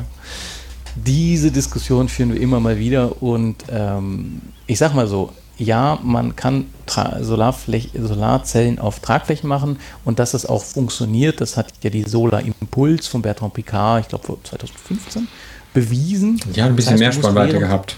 Die hat nämlich 72 Meter Spannweite gehabt. Und jetzt kriegt man einen Eindruck dafür, wie effizient ein Flugzeug sein muss und wie wenig Energie eine Solarzelle am Schluss doch generiert, um ein Flugzeug in der Luft zu halten. Denn wenn du wirklich ewig fliegen willst, wie die Hörerfrage gerade war, dann musst du die Energiemenge aufnehmen am Tag, die dir reicht, um sie durch die Nacht zu bringen. Das heißt, wenn du, nehmen wir mal an, wir fliegen mit 20 Kilowatt die Stunde, dann musst du in der Solarzelle also mehr als 20 aufnehmen oder generieren, in die Batterien speichern, um bei äh, untergehender Sonne genügend Energie im Flugzeug in Form zum Beispiel auch von höherer Geschwindigkeit, aber eben auch elektrischer Energie gespeichert zu haben, um dann über die Dunkelphase wieder Höhe langsam abzubauen, abzugleiten, vielleicht ein bisschen langsamer zu fliegen, effizienter zu fliegen und dann natürlich auch die Energie aus dem Akku zu nutzen, um durch die Dunkelphase zu kommen bis am nächsten Tag. Dass das funktioniert, hat die Solar Impulse bewiesen. Das ist ein geniales, fantastisches Projekt gewesen mit einem unglaublichen Engineering- und Finanzaufwand. Wenn man sich so einen Flieger anschaut, das Gewicht anschaut und den Preis anschaut, dann sieht man, dass man für die Fläche, die man hat, einfach niemals mit heutigen Solarzellen so viel Energie generieren kann, dass es nur ansatzweise Sinn macht. Und warum fliegt ihr nicht mit Wasserstoff? fragt ein anderer Hörer. Äh, Bertram B. aus Z. ja, also ähm, polemisch gesprochen hat die Luftfahrt ja ihre Erfahrung mit Wasserstoff gemacht und das in Lake Worth beendet. Da war es aber nicht der Treibstoff, sondern nur das, das, das Auftriebsmittel. Ja, aber auch viel. Wasserstoff dabei. ähm, es, es gibt tatsächlich Befürworter von Wasserstoff in der Luftfahrt und es wird sicher auch Flugzeuge geben, wo das Sinn macht. Ähm, die- Vor allem bei großen Flugzeugen, denke ich. Ja, das ist nämlich genau die Frage, wie groß muss ein Flugzeug sein, dass es dann Sinn macht oder wie groß darf es dann eben nicht sein, damit es dann irgendwie auch wieder nicht handelbar wird. Also ähm, Wasserstoff, das kennt ihr ja alle, ist ja ein sehr reaktives Gas, wird erst sinnvoll transportierbar bei irgendwie 600, 700 Bar. Äh, dann braucht es eben druckfeste Behälter, die in der Luftfahrt bei minus 50 und, und irgendwie plus 40, 50 Grad gut funktionieren, schwingungsfest sind, am besten nichts wiegen. Ähm, das sind alles Herausforderungen aus der Luftfahrt. Dass das geht, hat zum Beispiel auch die Pipistrel-Hersteller Pipistrel bewiesen. Die haben äh, ein Fuel Cell Flugzeug mal experimental gebaut, oder einen Prototyp gebaut, um zu zeigen, dass das geht. Ähm, ist sogar ein Viersitzer, weil sie zwei Rümpfe aneinander geklebt haben mit einer Tragfläche in der Mitte. Ja. Kann man auf der Webseite von Pipistrel mal schauen. Äh, Link gibt es in den Shownotes dann. Und ähm, dass das funktioniert, haben sie bewiesen. Ob das jetzt für klein, mittelgroße Flugzeuge Sinn macht, muss sich dann noch zeigen. Ich bin ein bisschen skeptisch. Ich glaube eher, und das ist vielleicht der nächste Teaser, äh, dass wir in Hybridflugzeugen einen Sinn sehen werden. Und ähm, ich glaube, dass die Entwicklung für etwas größere Flugzeuge in diesem Hybrid, Bereich jetzt. Wasserstoffhybrid oder äh, Benzin. Benzinhybrid? Genau, also äh, oder Turbine, also Kolben- oder Turbinentriebwerk Hybrid an einen ähm, Generator mit Pufferbatterie, denn wir haben in einem normalen Flug einen äußerst unterschiedlichen Leistungsbedarf. Wenn du dir jetzt mal vorstellst, der Flieger steht auf der Landebahn, dann ist das Triebwerk aus. Du startest, brauchst die maximale Leistung, also am besten 130 Prozent Leistung und im Steigflug dann vielleicht noch so 70, 80 und im Reiseflug dann vielleicht noch 50 oder 60 und wenn du landest, minus 20 Prozent. Das heißt, du hast extrem unterschiedliche Leistungsbedürfnisse. Bedarfe? während des- Bedarfe. gesamten Bedarfe während des gesamten Missionsprofils, nennt man das, oder des gesamten Flug, äh, der verschiedenen Flugphasen. Und wenn du dir jetzt vorstellst, dass du die Bandlast, also den Reiseflug, mit einem optimal eingestellten, wie auch immer gearteten fossilen Triebwerk machen kannst und nur diese Unterschiede in dem Leistungsbedarf durch ein Hybrid, elektrisches Hybridsystem über einen kleinen Puffer lösen kannst, dann hast du ein sehr effizientes Flugzeug. Dann hast du die Vorteile von Elektro mit den Vorteilen von fossilem Antrieb kombiniert. Das ist der Unterschied zu Autos, wo das oft meines Erachtens nicht viel Sinn macht. Bei Flugzeugen kann das Sinn machen. Und jetzt kommt noch der Punkt, dass wir den Treibstoff dann vielleicht synthetisch hergestellt haben. Das Also wäre die CO2 nächste Zuschauerfrage gewesen. Und dann hätten wir tatsächlich ein Flugzeug, was ziemlich viele Vorteile aufeinander vereint, nämlich Reichweite, Gewicht, Zuladung, Leistungsfähigkeit, CO2-Neutralität, Lärm zum Beispiel im Flughafenbereich könnte man ja elektrisch starten und im Reiseflug ist Lärm nicht mehr so kritisch und da würde man den Triebwerk haben. Jetzt ist natürlich ein sehr langer Vortrag gewesen, aber schön habt ihr das. Das heißt, Noch verarbeitet. das heißt, es ist noch viel Luft nach oben bei der nachhaltigen Luftfahrt. Ich möchte da äh, einen Gedanken auch noch mitgeben. gleich was ins Phrasenschwein. den, den ich in der Schweiz äh, gelernt habe. Ähm, allein die Tatsache, dass Flugzeuge ja anders gebaut werden können. Ne? Bei Autos hat man das ja auch schon. Ne? Ist das ein umgebauter Verbrenner oder ein echtes Elektroauto? Äh, da finde ich, sieht man augenfällig die Unterschiede von außen nicht so sehr. Bei Flugzeugen, das kennt man ja von Lilium und so, ist das halt so krass anders. Äh, weil zum Beispiel, ist das geheim, was wir da in der Schweiz gesehen haben? Oder können wir das nennen, Morell?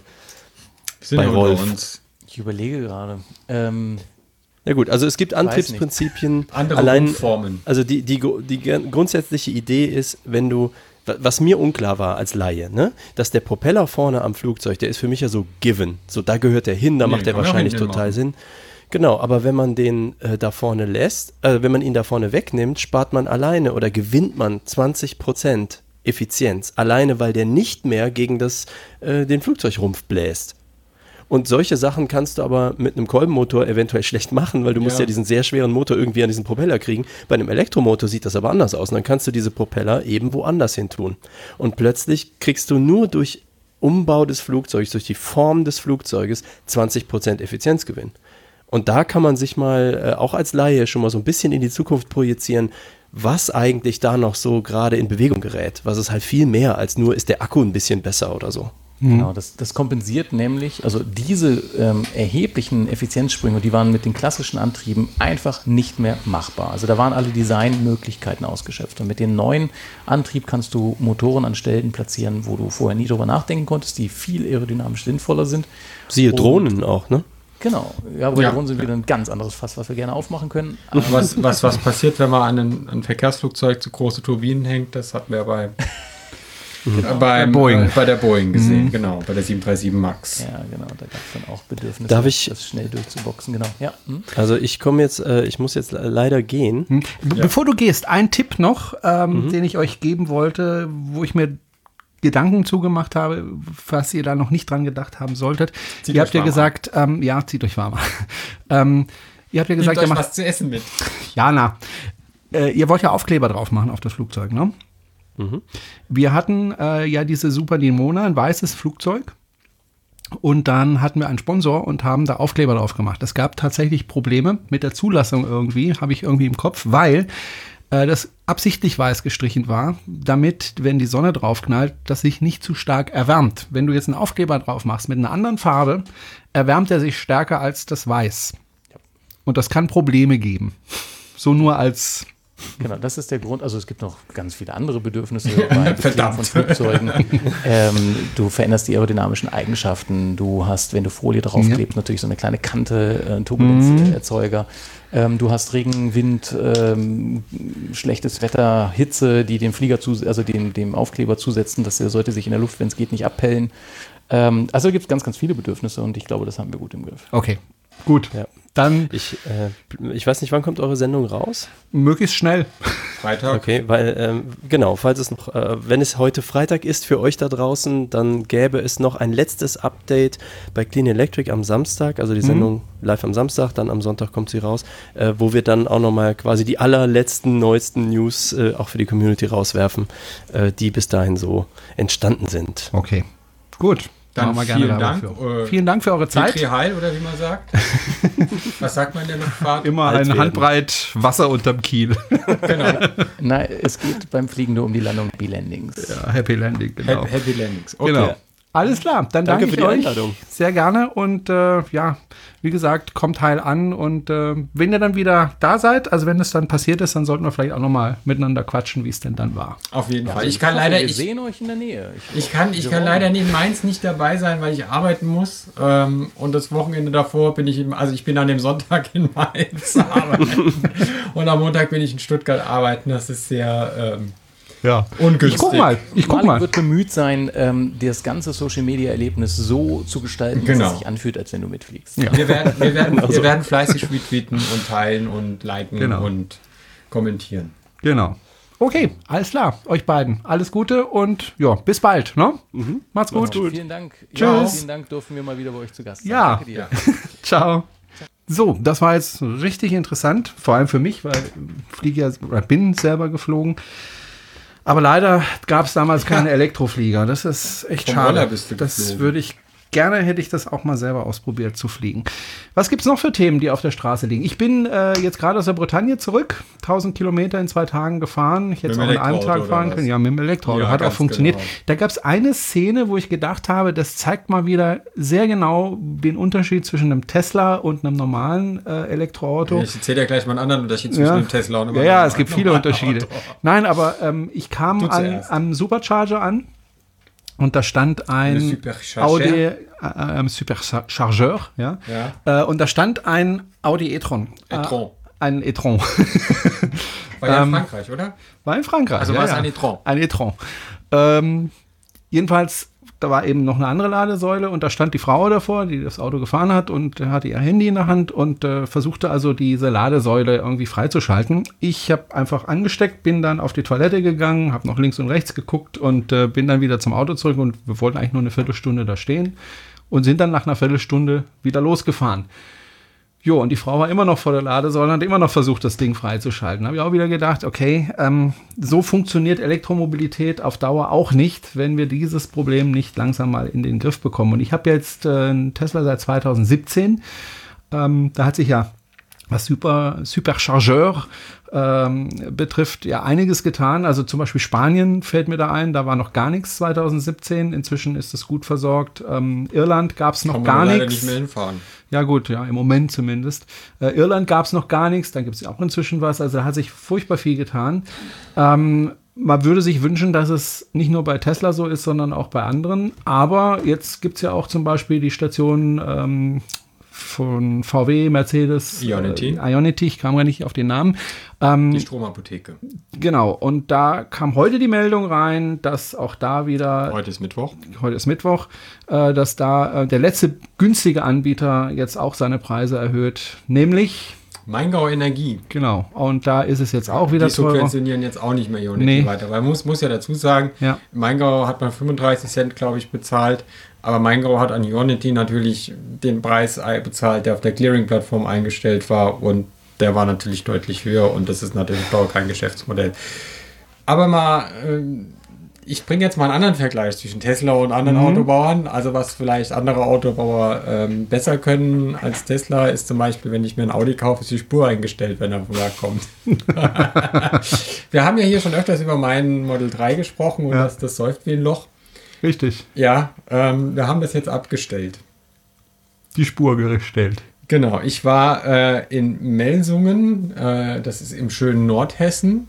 Da gibt es eine Tesla Roadster Werkstatt, also äh, die einzige Tesla Roadster Werkstatt, spezialisierte Tesla Roadster Werkstatt in äh, Deutschland. Aber nicht von Tesla. Nein, nicht von Tesla. Nicht von Tesla. Äh, sondern ich würde jetzt eigentlich eher zu Tesla erstmal gehen, wenn die Mit einem einen Roadster. Ja. ja, da kannst du mal überlegen, wann, wann, wie oft der Servicetechniker, der seit fünf Monaten da ist, schon mal einen Roadster gesehen hat. Der weiß noch nicht mal, was ein PEM ist. ähm, und deswegen gibt es äh, schön zentral in Deutschland ein, eine Roadster-Werkstatt, die sich wirklich gut auskennt und alles macht und, und, und wo man seinen Roadster auch gepflegt und gepflegt bekommt. Der braucht bisschen mehr lieber als das Model S oder das Model 3. Und dort war ich gewesen und die machen auch Spureinstellungen für Model S, Model X, Model 3 und hab da irgendwas Wunderbares erzählt bekommen. Also es klang schon ein bisschen sehr nach äh, Snake Oil Verkäufer, ja, so ja, Model X irgendwie 15% weniger Verbrauch, Model S 20% weniger Verbrauch, Model 3 20% weniger Verbrauch. Ich dachte, ja, ja. Habe ich gedacht, gut, fahre ich mal hin, probiere das aus. Ähm, habe das natürlich, bin dann hingefahren, habe es auch bezahlt, also es ist keine Werbung, ähm, das Spur einstellen und es ist tatsächlich, mein Model 3 fährt deutlich sparsamer jetzt als vorher. Und es fährt nicht nur sparsamer, es macht auch in den Kurven mehr Spaß. Also so das, was man so kennt, dass wenn man eine, eine Kurve eng nimmt und da ist irgendwie so eine Bodenwelle, dass es einen dann so versetzt. Ähm, das passiert da passiert jetzt auch weniger und man kann dann auch beim Spureinstellen sagen, ob man jetzt mehr auf Performance die Spur eingestellt bekommen haben möchte, weil man sagt, naja gut, ähm, auf der Autobahn fahre ich eh nur 200 oder äh, die Spur mehr auf, ähm, auf Effizienz getrimmt bekommen haben möchte. Aber eine Spur einstellen kann doch eigentlich jede Werkstatt, oder nicht? Ja, die haben da so Hightech-Hebebühnen mit Laser und, und, und, und, so Dingern, die die Ja. dran machen. Also es sieht auch schwer nach Schlangenöl aus, was die machen. also mit viel Abracadabra und großen Bildschirmen und, und irgendwelchen Zahlen, die da rumblinken. Ich habe ja überhaupt keine, also Spur, ähm, pff, keine Ahnung. Also da kenne ich mich überhaupt nicht aus. Ähm, ich kann nur das Ergebnis sagen und das Ergebnis ist, das war, das hat 25 Minuten ungefähr gedauert. Ähm, von auf der Bühne bis oft runter von der Bühne. Äh, jede Minute hat 10 Euro gekostet, glaube ich. Äh, also es ist nicht ganz günstig. Äh, aber man, es ist irgendwie, man fährt in einem anderen Auto danach. Also wer da Interesse hat, kann man bestimmt auch googeln, wo es das gibt. Oder sich bei uns melden. Oder sich bei uns, wir machen ja keine Werbung. Äh, oder sich bei uns melden, ja. Also das wollte ich nochmal loswerden. Ne? Also ähm, dann habe ich, hab ich gerade eben gesehen, ähm, habe jetzt mein YouTube-Video gesehen, dass beim Model 3 äh, der Dichtungsgummi nicht richtig eingebaut ist bei den ersten. Also hinten am Kofferraum. Dass, dass, dass der nicht hochgeklappt wurde, bevor sie den Schoßfänger hinten drauf gedrückt haben. Jetzt habe ich gerade gesehen, ja, bei meinem auch. Jetzt werde ich ihm morgen äh, in meiner Werkstatt mal versuchen, diesen Gummi da rauszupopeln, ohne dass ich, also so, ich habe so am Rand habe ich schon geschafft mit den Händen und werde dann jetzt mal mit Spezialwerkzeugen, mit so Grundstoffhebelwerkzeugen versuchen, diesen Gummi da rauszukratzen, ohne dass man diesen Stoßfänger abbauen kann. Und was schön war, als sie mir die Spur eingestellt haben, haben sie mir auch nochmal äh, alle Schrauben angezogen unten und die fehlenden Schrauben ergänzt, die sie bei Tesla halt irgendwie vergessen haben. Oder keinen Bock mehr hatten, weiterzuschrauben. Beim ersten Räderwechsel habe ich ja festgestellt, dass, dass, die, äh, dass die Bremsscheiben nicht richtig festgeschraubt waren, dass die Schraube da irgendwie so auf halb acht locker drin hang. Ähm, weil mein Auto ist ja eh, hat ja eh eine merkwürdige Geschichte, weil die FIN passt nicht zum Herstellungsdatum. Also es gibt Leute, die haben ihr Auto äh, zwei Monate vorher bekommen und haben 20.000 mehr auf der FIN drauf, also haben eine FIN, die 20.000 höher ist. Das kann ja irgendwie nicht sein, ne? weil die Ja. Dinger werden chronologisch, vielleicht ja, besteht so der Verdacht. Es gibt so ein Video von, ich glaube, sie ist CNBC, da haben die so ein Die haben es aus drei Autos zusammengebastelt. ja, wahrscheinlich. ähm, und dann gibt es so ein Interview mit Elon Musk an der Produktionslinie vor Model 3 laufen sie lang und du siehst überall neben dieser Produktionslinie so äh, Rohkarossen stehen, die halt von der Linie runtergenommen wurden, weil halt irgendwas nicht passt, weil halt der Kofferraum nach rechts aufging äh, und, und die Tür nach oben. Und ich schätze mal, dass das so ein Fahrzeug ist, das da irgendwann von der Linie geholt wurde und dann stand es halt da rum und keine Ahnung, wahrscheinlich rostet er wahrscheinlich auch in zwei Jahren weg, weil er, weil er draußen im Hof stand. So dieses typische Montagsauto, du weißt ja, woher das kommt. Montagsauto. Das waren die Autos, die man freitags angefangen hat zu bauen und die vom Freien gelagert wurden und es dann drauf geregnet Mhm. hat und am Montag hat man sie dann lackiert. Ich glaube, bei Fiat gab es mal einen Streik und dann haben sie ganz viele Karossen draußen gelagert und dann hat es geregnet und irgendwann war der Streik vorbei. Dann haben sie es danach ganz normal Genau. weitergebaut und dann war komplett verrostet. Genau, der- ich meine, das wäre Fiat. Ja, deswegen war der. Fiat ja auch schon im Katalog. ja, ähm, Also vor vielen Jahren. Und vielleicht war es auch nicht Fiat. Ich will jetzt nicht verklagt werden. Aber ich meine, ich hätte so eine Story im Kopf. Ja, ähm, ja das, das zu meinem Model 3. Und dann ähm, gibt es noch eine kleine Entwicklung bei unserer Smart-Geschichte. Äh, Ich bin auch mal gespannt auf die Entwicklung deiner VW-Geschichte. Auch mein VW-Bus. äh, ich habe schon mal Nummernschild re- reserviert. B-ER S21. ich glaube, ich glaub, bevor der Bus fertig ist, landen starten Flugzeuge nach. Ja, wo ist denn jetzt das. Problem bei dem Äh, Bus? Das Problem ist, dass ich auf Dienstleister angewiesen bin und die Dienstleister jetzt das nicht als oberste Priorität sehen. Mhm. Und ich als jetzt keinen Bock habe, mich mit dem auseinanderzusetzen, Mhm. weil ich gerade echt andere Sorgen und Probleme habe. Ähm, aber mir wurde zugetragen, dass ich etwas täte. Okay. Ja, also die Antriebswellen sind wohl, also der Rahmen für den Motor ist wohl fertig, die Antriebswellen sind wohl angepasst. Die werden jetzt auf die Töpfe geschweißt, äh, auf die Joghurtbecher geschweißt, wo die drauf kommen und vielleicht Ende des Jahres und dann muss ja, dann, dann hängt ja erstmal nur ein Motor drin, ja, der Mhm. keinen Controller hat, es gibt keine Akkus. Äh, Ich habe überlegt, die Smart-Akkus da einzubauen, dann habe ich mal ausgerechnet, was das wiegen würde. Dann habe ich gedacht, hm, okay, die Smart-Akkus sind vielleicht gut, aber nicht die leichtesten. Dann wäre ich beim Akku, 50 Kilowattstunden Akku, wäre ich dann bei, äh, ich glaube, 450 Kilo nur die Batterien plus Gehäuse. Dann müsste ich dann die Inneneinrichtung und Beifahrersitz rausreißen und dürfte das Ding nur schieben. Macht Sinn. Hätte dann wahrscheinlich weniger Zuladung als das Flugzeug. Deswegen habe ich gedacht, was soll das mit dem Bus? Ich mache einfach ein neues Projekt. Weil angefangene Projekte ähm, habe ich ja genug daheim. habe ich gedacht, ich mache noch eins. Ich habe den Smart rausgelassen von unseren äh, Smarties. wir- ich hatte ja mir auch überlegt, ob ich Ja. einen mir zulege. Ne? Und der ist sogar schon fast fertig. Also das ist das Okay. Radio ist eingebaut. Ähm, morgen kommen die Lautsprecher rein. Das Problem war, ich, ich wollte den ja nicht für mich, sondern für meine Frau. Meine Frau Ja. fährt ja jeden Tag mit dem Twizy ohne Scheiben und im Winter ist es halt nicht so toll. Wobei sie nur eine Strecke hat von 1500, 1600 Metern äh, Strecke einfach. Ja. Ähm, deswegen ist es noch okay.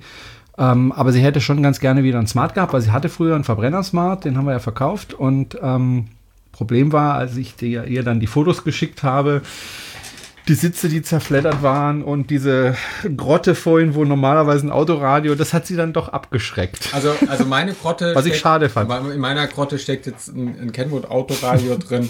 Ich habe die, ich hab die Türen gedämmt, Mhm. ähm, wo die Lautsprecher hinkommen, damit es nicht scheppert für die Bum Bum. Ähm, Hochtöner oben an die Türen dran geschraubt. Äh, er wird foliert.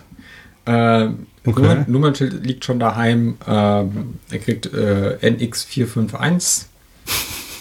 Ja. Nicht BER. Nein, nein, der kriegt NX451. Die Insider wissen, NX heißen die Prototypen bei, ja. bei der Sternflotte Ja. heißen NX. Ähm, und wird dann foliert wie ein ähm, Shuttle Wobei, Type 6. ich war übrigens auch sehr oft in der Werkstatt. Ich hatte ja äh, Probleme mit Jetzt lass mich gerade mal ja, die Smart-Geschichte ja, fertig ja, stimmt, Entschuldigung. Ich dachte, die wäre schon vor Ja, komm, dein Türgriff, jeder, der Tesla fährt, weiß, dass ein Türgriff Ja, ja, nicht so, warte, warte.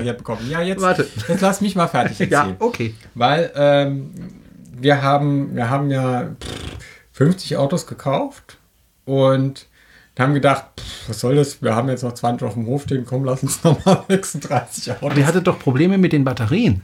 Ja, bei 11 Autos ist die Batterie kaputt. Genau, das, kaputt. Ja, genau. Es war in der ersten Lieferung mal eher bei 11 Autos die Batterien kaputt. Von 20. Deswegen haben wir von 24 war bei 11 die Batterie kaputt, als er ankam. Deswegen haben wir dann nochmal 35 gekauft. Ähm, Die Batterie war da kaputt. Da Was war- macht er mit den elf Autos, die keine Batterie haben? Da, das sind Ersatzteilspender.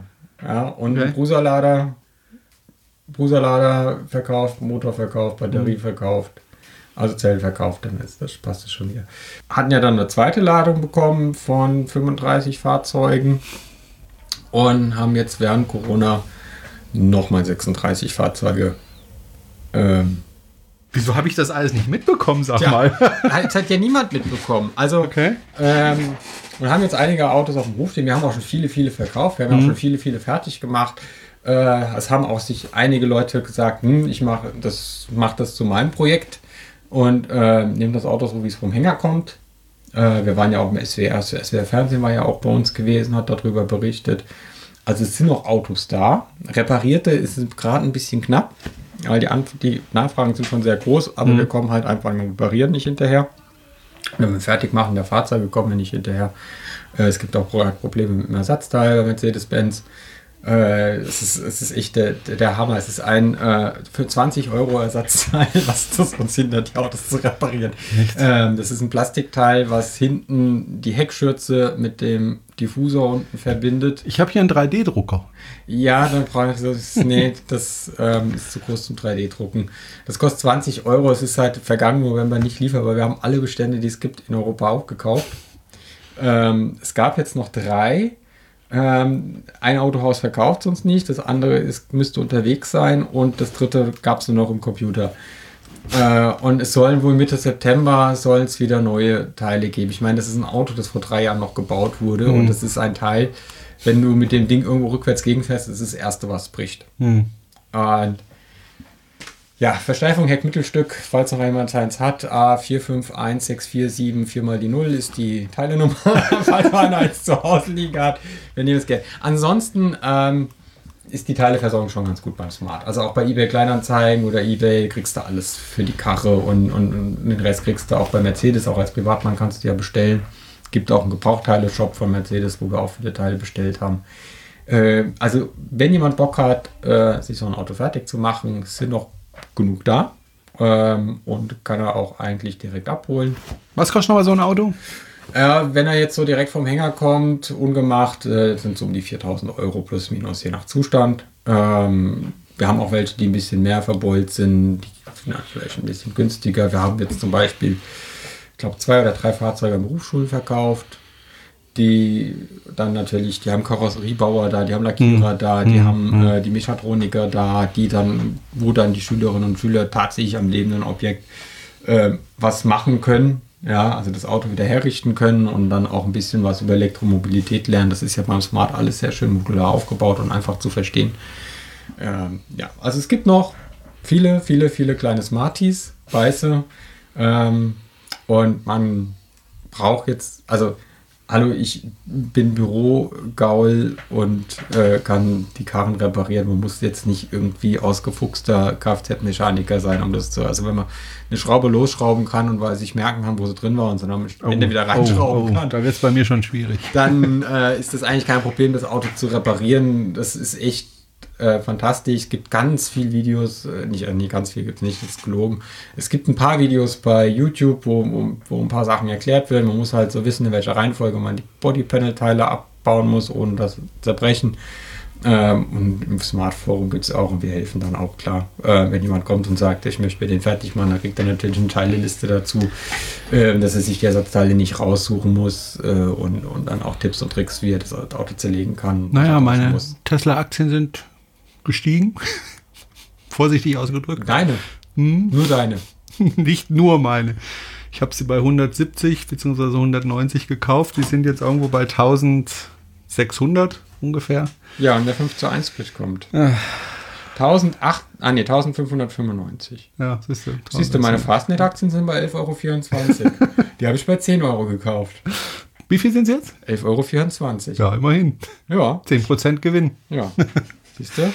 Nee, was ich erzählen wollte, äh, war mein Türgriff. Ähm, Türgriff sind ja beim Model S äh, ein Problem. Die gehen gerne kaputt und dann ist es meistens recht teuer. Ich hatte Gott sei Dank, Gott sei Dank noch Garantie drauf. Und ähm, der ist kaputt gegangen. Und jetzt rate mal, wie oft ich in der Werkstatt war deswegen. Lass mich raten, siebenmal. Meine Bitcoins sind 289 Euro wert. Wow. Wie Ja. viel hast du bezahlt? Sag ich nicht. Weniger. Nee, ich war tatsächlich, also ich habe es am Schluss nicht mehr so richtig nachgezählt. Es können sechsmal gewesen sein, siebenmal gewesen sein, können auch nur fünfmal gewesen Die sein. Es dich war, halt so, es, war, es war einer hier, der repariert hat. Ähm, und den, der hat mir so wirklich leid getan, weil der hat ewig dran rumgeschraubt, ewig gemacht und am Schluss hat er das hingekriegt. Und dann gehe ich so an den Türgriff und sage so zu ihm, oder dachte mir, hm, der fühlt sich aber nicht so an wie die anderen Türgriffe. Ah, dann auch noch meckern oder was? Nee, nee, ich habe dann gedacht, naja, mal sehen, wie lange das hält. Und dann so war es dann. Also ich war wirklich x-mal in der Werkstatt. Die waren immer freundlich, immer bemüht und haben am Schluss wirklich alles ausgetauscht, äh, was auszutauschen war. Und jetzt tut der Griff. Also ich bin jetzt richtig glücklich, er tut der Griff. Jana, wir sind schon bei über Apropos anderthalb Werkstatt, Stunden. Ja, die schöne Nummer, ne? Ich Ja. habe ja meine, meine Bremse hinten links. Hinten links, genau. Mhm. Äh, vergammelt ja die Bremsscheibe. Alle anderen Bremsen sind in Ordnung. Und in der Werkstatt sagen die da tatsächlich, ja, sie bremsen zu wenig. Sag ich ja, wenn ich zu wenig bremse, dann werden die anderen Bremsscheiben würden ja genauso aussehen. Hm. Nee, nee, die bremsen zu wenig. dann sage ich, ja, das Auto repariert ja, das Elektroauto muss nicht bremsen. Ähm, und dann, dann habe ich in die Werkstatt gebracht und dann haben sie gesagt, ja, die nehmen die auseinander, machen sie gangbar und bauen sie wieder zusammen. Jetzt hatte ich das Auto da ja in Melsungen auf der Bühne. Und dann sagt er mir zu mir, also es kann sein, dass sie die auseinandergebaut haben, die haben aber nichts gefettet. Also auch noch so ein Tipp für Tesla-Fahrer, ähm, lasst eure Bremsen zerlegen, alles komplett fetten und wieder zusammenbauen, weil die sind nicht gefettet ab Werk. Ist aber nicht nur bei Tesla so, ist auch bei anderen Herstellern so, dass die äh, Bremsen nicht mehr gefettet werden.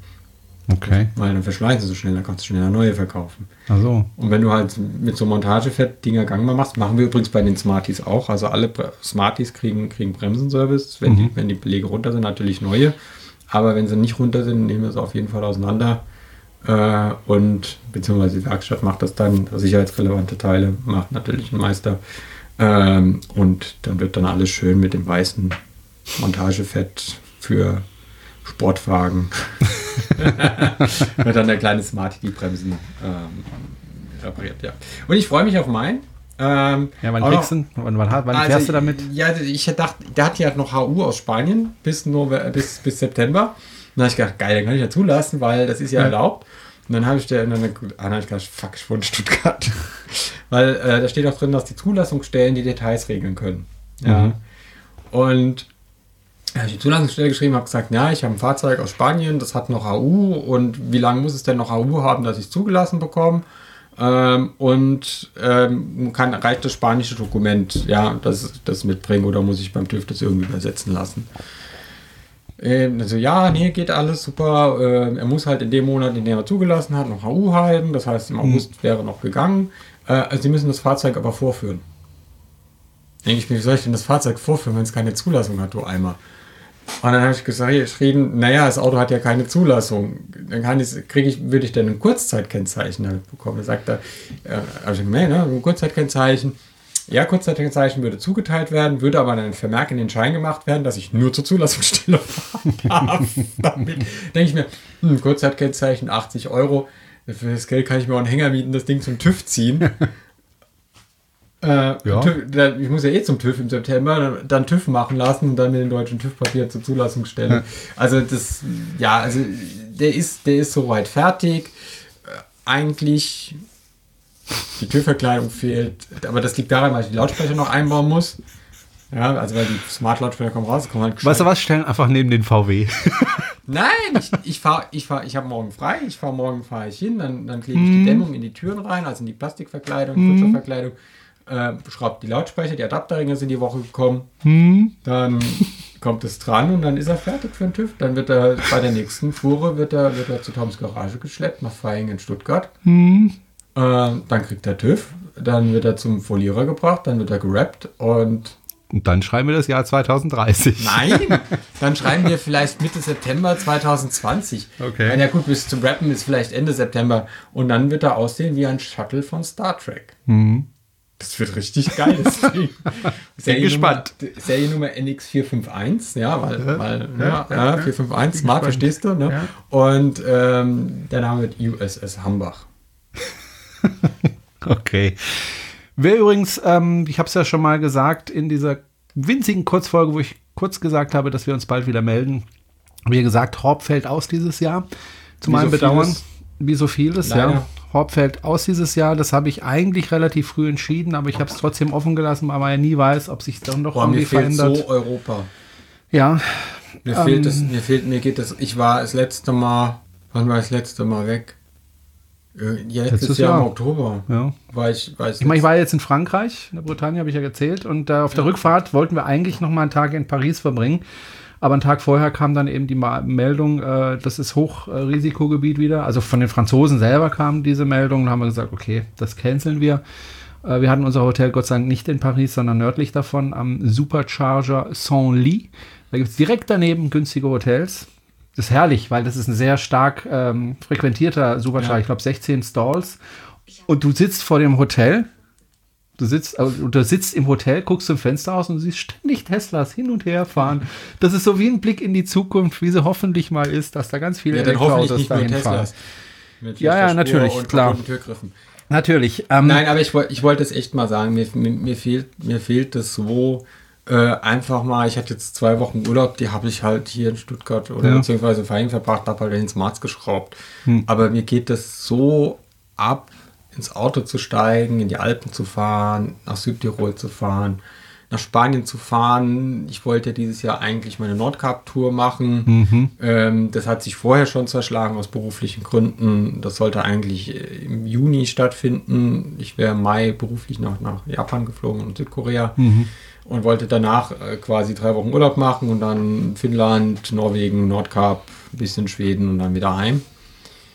Jo, ist nicht. Ist nicht, ist alles nicht. Nee, was- was- was mir und, fehlt, ist- Und das ist nicht, weil wir uns irgendwie einbilden, dass es irgendwie eine Pandemie gibt oder dass da irgendwie Ja. eine große Weltverschwörung ist oder Bill Gates die Weltbevölkerung reduziert. Du hast da echt viel mit zu tun, gell? Oh, ey, ich meine, ich mache ich mach ja Social Media. Ja. Was ich für einen Mist lesen musste die letzten Monate, was ich heute noch für einen Mist teilweise lesen muss, beruflich, es ist unglaublich. Also da zweifelt man echt an der Menschheit. Ähm, und es, also in den schlimmsten Zeiten war das echt, dass man sich das immer wieder in Erinnerung rufen muss. Das ist nicht die repräsentative Mehrheit der Menschheit, was, was, was da schreibt. Wir hatten ja auch einen Angriff, einen massiven Angriff auf unsere Facebook-Seite, äh, der in Schwurbler-Gruppen organisiert wurden. Das haben wir dann auch alles mit Screenshots gesichert, wo da aufgerufen wurde gegen uns ähm, und sich dann gegen andere Gruppen, äh, andere Seiten, die dann massiv angegriffen werden. Und wenn du halt einfach in, innerhalb von 20 Stunden 4, 4, 4, 5000 Kommentare auf die Seite geballert bekommst, wo einfach nur noch Unsinn drin steht. Ähm, was hätte denn Bill Gates davon, die Menschheit auf 500 Millionen Menschen zu reduzieren, wenn er an 7 Milliarden seine scheiß Windows-Lizenzen verkaufen kann? Also auch, auch so völlig sinnloses Zeug. Du kannst auch mit diesen Leuten nicht diskutieren. Das- und, und, und, und das macht mich einfach fertig, weil ich habe, ich habe, also wir haben echt hart gearbeitet. Also meine, meine, Hm. meine Mitarbeiterinnen und Mitarbeiter und ich, wir haben wirklich, wir sind morgens haben um sieben angefangen und sind teilweise nachts um zwei heimgegangen Hm. und haben dann zu Hause immer noch weiter gearbeitet, um die Fragen zu beantworten. Natürlich war das eine schwierige Zeit damals, aber wir haben uns echt Mühe gegeben, alle Fragen zu beantworten. Natürlich war nicht jede Verordnung sinnvoll und es war nicht immer fair, weil die einen durften, die anderen durften nicht. Wie viele Wochen wir mit den Kosmetikerinnen diskutiert haben. Äh, wir hatten dann irgendwann so einen Running Gag, wer das hygienischste Gewerbe ist, weil natürlich jeder dann gesagt hat, nee, wir können wieder aufmachen, weil wir sind das hygienischste Gewerbe. Irgendwann kamen dann die Bordelle an und sagen, wir sind das hygienischste Gewerbe. Dann haben gesagt, jetzt ist aber aber gut, ja. ähm, also wenn es wohl nicht hygienisch ist, dann vielleicht, also dort, wo man sich sehr nahe kommt und Körperflüssigkeiten miteinander austauscht, das Ja. ja. trotzdem passiert, auch wenn man jetzt irgendwie äh, sich, Ja. sich versucht zu schützen. Ähm, Tattoo-Studios und so, ja, es war, und, und, und wenn du dann die ganze Zeit irgendwie nur erzählt bekommst, das ist alles nicht wahr, und der Hildmann und der, der Dr. Bodo Schiffmann und der Dr. Dingsenbumsen und der, und warum wird auf den nicht gehört, und der Herr Vordag und der und so. Ja, warum wird nicht auf die gehört? Weil sie, weil sie A nicht zu dem Thema publizieren wissenschaftlich, weil wenn sie dazu publizieren würden, würden sie ja auch gehört werden in der wissenschaftlichen Gemeinde. Dann, hm, ihr hört nur auf den Drosten, wo ich mir sage, naja gut, nur weil der Drosten Podcast hat und, und, und sich die Zeit nimmt, uns zu erklären, was hier gerade für eine Scheiße abgeht, ähm, hören wir ja nicht, also ist ja, der Politik hat, es ist ein riesen Beraterkreis, die Landesregierung, ja, und Herr Drosten war, glaube ich, einmal im Kabinett kurz zugeschaltet. Ähm, und ja, das ist, ist ja genauso irrsinnig zu behaupten, weil der Harald Lesch eine Fernsehsendung hat, bestimmt er den astrophysischen Diskurs. Ja, Herr Drosten bestimmt ja nicht den virologischen Diskurs. Es ist halt die Koryphäe auf dem Gebiet. Worüber ich mich halt aufrege, sind die Schwanzgesichter in den Geschäften. Ja, Nee, sie nennen es so. Nasenraushänger. Ja, Schwanzgesichter. Nein, bitte. Wir wollen ja, wir wollen ja zivilisiert bleiben und uns nicht auf das Niveau begeben. Ja, du hast schon recht, aber es, ich gehe in Franzö in Frankreich gehe ich in einen Laden, ja, einkaufen. Du siehst niemanden, wirklich niemanden, keine jungen Leute, keine alten Leute, keine Angestellten, keine Kassierer, kein gar niemand, der nicht die Maske richtig aufhat. Das ist wirklich so. Du siehst niemanden, keinen einzigen. Jetzt Italien gehst du, auch nicht. Jetzt gehst du hier in ein Geschäft und hier ist es noch relativ gut in Baden-Württemberg, ja. Da sind, sagen wir mal, 5% der Leute, wobei ich habe das Gefühl in den letzten zwei Wochen, also als ich weg Ja, es war, ist es mehr. besser geworden. Aber du siehst 5% der Leute, die entweder die Nase raushängen lassen oder gar keine, na, gar keine Maske sieht Ja, man die die Nase raushängen lassen, die geben sich ja wenigstens Mühe. Das Nee. muss man auch anerkennen. Nein, die geben sich keine Mühe. Na, die haben wenigstens eine Maske Und auf. ich Vielleicht reg ist mich, einfach das ich, ich kann dann, weißt du, ich bin dann so der Typ, ich gehe dann hin und sage, bitte machen Sie die Maske über die Nase. ja, Hä? Das ist aber typisch deutsch. Ja, ich bin Franzose. Und jetzt? Was? Hä? Also, da könnte ich mich echt aufregen. Also Ja, wirklich ja. stundenlang. Also, wie gesagt, Horb, Und wir kommen ein bisschen vom Thema ja, ab. ja, Horb wird nicht stattfinden. Erstens wegen Corona. Es war aber nicht der einzige Grund tatsächlich, sondern der zweite Grund war tatsächlich, dass das Wehr äh, für die, äh, das da in, in, in Horb steht, unter anderem ist ja da das Wasserkraftwerk dran, äh, neu gebaut wird, also renoviert wird, komplett ausgetauscht wird und die ganzen Baumaschinen, die dafür gebraucht werden, das sind erstaunlich viele Baumaschinen, stehen auf dieser Wiese, wo wir die Autos geparkt hatten, an, am, am Neckar direkt. Und deswegen ist auch kein Platz da. Und was allerdings auch nächstes Jahr das Problem sein wird, wenn wir das da stattfinden lassen können. Ich möchte es gerne stattfinden lassen können nächstes Jahr. Ähm, die Autobahnzufahrt ist Spahn gesperrt. kann sich das nicht vorstellen. Die, die, die, ja, warten wir mal ab. Ja, es ist ja im September. Und die sagen ja, im Januar, Februar könnte vielleicht ein Impfstoff kommen. ja, und bis der administriert ist, dauert das halt auch nochmal ein Ja, Jahr. ja, so. Ähm, aber es gibt auch ähm, eine Sperrung zwischen der Autobahn und Horb. Ja. Ähm, hast du ja sicher jetzt gemerkt, dass du hergefahren bist. Ja, irgendwann wird die Straße sehr un unruhig. Ähm, das ist auch nochmal ein Problem, aber das hatten wir ja schon mal, eine Sperrung an der Stelle. Ähm, das haben wir ja auch hingekriegt. Ich bin aufgewacht, als der Autopilot anfing zu piepsen. Ja, Anfing zu oh, hör piepsen. mir auf mit Autopilot. Also, da können wir auch noch äh, mal drüber schwätzen, wie gut der Autopilot. Ich verstehe jetzt nicht, dass die Leute sagen können, mit der Hardware, die die, die Teslas haben, wird es ähm, vollautonomes It's Fahren the geben. software stupid. Nein, Doch, it's the software stupid. pass auf. Es muss nur die Sonne tief stehen, schon meldet er sich ab. Ja, dann fährst du auch nicht mehr. Doch.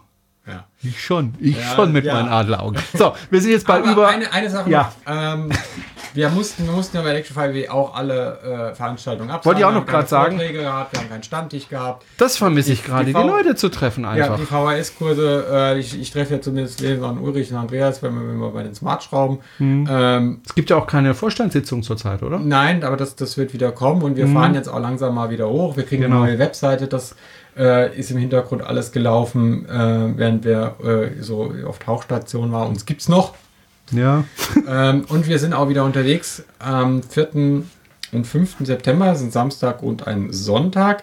Äh, die Eco-Gala in Schwetzingen findet statt im Schlosshof unter äh, Pandemiebedingungen, also mit Hygienekonzept, mit Abstand. Wir werden mit Masken dann äh, Muss man sich anmelden?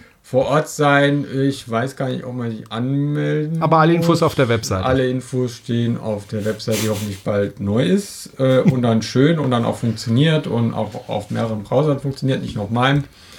Ähm, Ja, also wir fangen wieder an. Wir werden jetzt auch im ähm, Wintersemester die Volkshochschulkurse nachholen, die alle ausgefallen sind.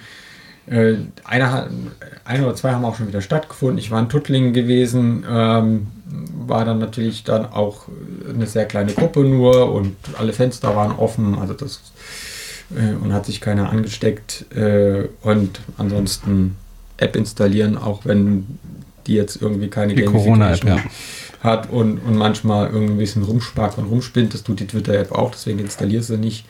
Ähm, Aber weißt du, was ich gemacht habe in der Corona-Zeit? Ich habe mir tatsächlich mal einen Traum erfüllt. du hast. Ja, ich habe mir einen Traum erfüllt. Tatsächlich. Ja. Ähm, ich liebe ja Musik. Du hast ein Musikinstrument gelernt. Ja. Das heißt, du ich, ich, ich singe, zum Abschied ich, Nein, ein. ich spiele, ich habe sie jetzt nicht da. Ich, ich singe ja in verschiedenen Chören, weil ich ja kein Instrument kann.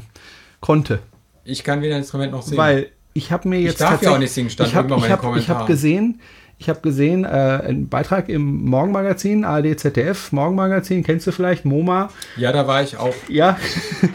Und da hat ein Lehrer gesagt oder gezeigt, dass er mit diesem Instrument, ich sage gleich welches es ist, ähm, dass man da relativ Oboe. schnell äh, Lernerfolge hat. Und ich habe ja verschiedene Instrumente mal probiert. Ich habe mal Gitarre versucht, ich habe mal so, so ein bretonisches Instrument probiert. Hat alles irgendwie nicht geklappt, weil ich irgendwie nie so richtig dranbleiben konnte, nicht so viel Zeit investieren konnte. Und jetzt, als Corona, also als so wirklich die heftige Zeit war, Blockflöte. Nein. nein, ich habe mir, nein, ich habe mir tatsächlich Tambourin. eine Ukulele gekauft. du kriegst relativ gute Ukulelen für 50 Euro. Ich habe mir dann noch eine zweite Ukulele Mit gekauft. vier Seiten. Mit vier Seiten, was schon mal einfacher ist als bei der Gitarre, da sind es nämlich fünf. Sechs. Ähm, oder sechs sogar. Dein Bass hat vier oder fünf Seiten. Ah, okay. Und das weiß sogar ich. Ja, Entschuldigung. und, ähm, und es ist tatsächlich so, wenn man also wirklich Wie jeden viele Tag Seiten hat ein Klavier? 64. Nein, vier. Also, äh, nee, sechs. Links. Ja, ja, ja, ja. Ähm, nee, und ich habe mir dann tatsächlich noch eine zweite Ukulele gekauft, äh, eine bessere, Weil hast die du man auch zwei anschließen Hände. kann. Nee, weil, die kann man dann anschließen an ein Mischpult, weil ich da mit meinem Sohn, der Ach, Schlagzeug Verstärker. spielt, genau, dann können wir da zusammenspielen, das ist toll. Und tatsächlich, wenn man wirklich eine Stunde Eine am Tag E-Ukulele. übt, wenn man tatsächlich eine Stunde am Tag übt, die Ukulele, kann man das in einem Monat tatsächlich ziemlich gut lernen. Super, Eric. Du wärst erstaunt, wie gut ich Ukulele inzwischen spielen kann. Ich werde es aber hier nicht vorspielen. Vielleicht nächstes Mal. Eric, es hat mich gefreut, mal wieder mit dir podcasten zu dürfen. Erik? Clapton. Ach so. Gut, das war's. Ähm, die Geschichte von der Ukulele hat euch bestimmt brennend interessiert. Deswegen habe ich es euch erzählt und äh, wir hören uns. Also das Ziel ist ja immer, dass alle abschalten, bevor der Genau. Gruß, Ja, glaub, wie gesagt, an die Leute bei Clean Electric. Ähm, wie gesagt, hört da auch bitte rein. Da gibt es auch eine Folge mit ähm, Morell, äh, der da was Genau, am erzählt. Samstag. Und am Samstag kommt da nochmal offensichtlich eine neue Folge. Ja. Hört da auch rein. Gruß Bleibt an die gesund. Jungs. Die haben uns ja auch ein bisschen vermisst, haben sie zumindest gesagt. Sie haben vor allem dich vermisst. Mich haben sie, glaube ich, gar nicht vermisst. Da haben gesagt, gesund. ja, wo ist denn die Jana? Und ich? naja, so ist Was das wäre halt. wär ich ohne dich? Ja. Genau. Also, liebe So, Leute, wir bleibt hören uns hoffentlich äh, nicht erst in sieben Monaten wieder, sondern vielleicht schon in zwei Wochen, wer weiß. Ja, also die Infektionszahlen machen wir. Ja, ähm, Lass dein Bauch zu. 259 heute in Baden-Württemberg. Ja, ich weiß, ich habe es vorhin rumgeschickt. Ja, ich habe es hier nämlich äh, auf meinem Handy bekommen. Ach, du bist das immer. Ja, Gestern. machst du wirklich den Streamer-Ding? Ja, das Streamer, genau. Das Immer mit ich, Pass and Copy, oder? Und dann machst du die Zahlen. Genau, deswegen ne? war gestern auch falscher Link drin. Ah, okay. Habe ich Ja, gar nicht haben gestern gemerkt. Hinweis auf die Beteiligungsplattform gemacht, war aber leider der Link zur Lenkungsgruppe drin. War spät. Naja. Warum hast du es nicht korrigiert? Ja, das ist, das ist halt, du du drückst auf Absenden und dann ist die. Na Ja, aber dann kannst du es ja mit einer zweiten Nachricht korrigieren. Ja, ich schreibe hinterher nochmal, sorry, war der falsche Link. Genau. genau, so würde ich es machen. Ja, nee. Nee, ja bloß keine Fehler man zugeben. Muss, man muss es ja nicht jedem erzählen aus ihrem Podcast. Aber es hört ja eh keiner mehr zu, weil wir waren ja, schon hinter deiner Ukulele. genau. Schönen Abend. Tschüss.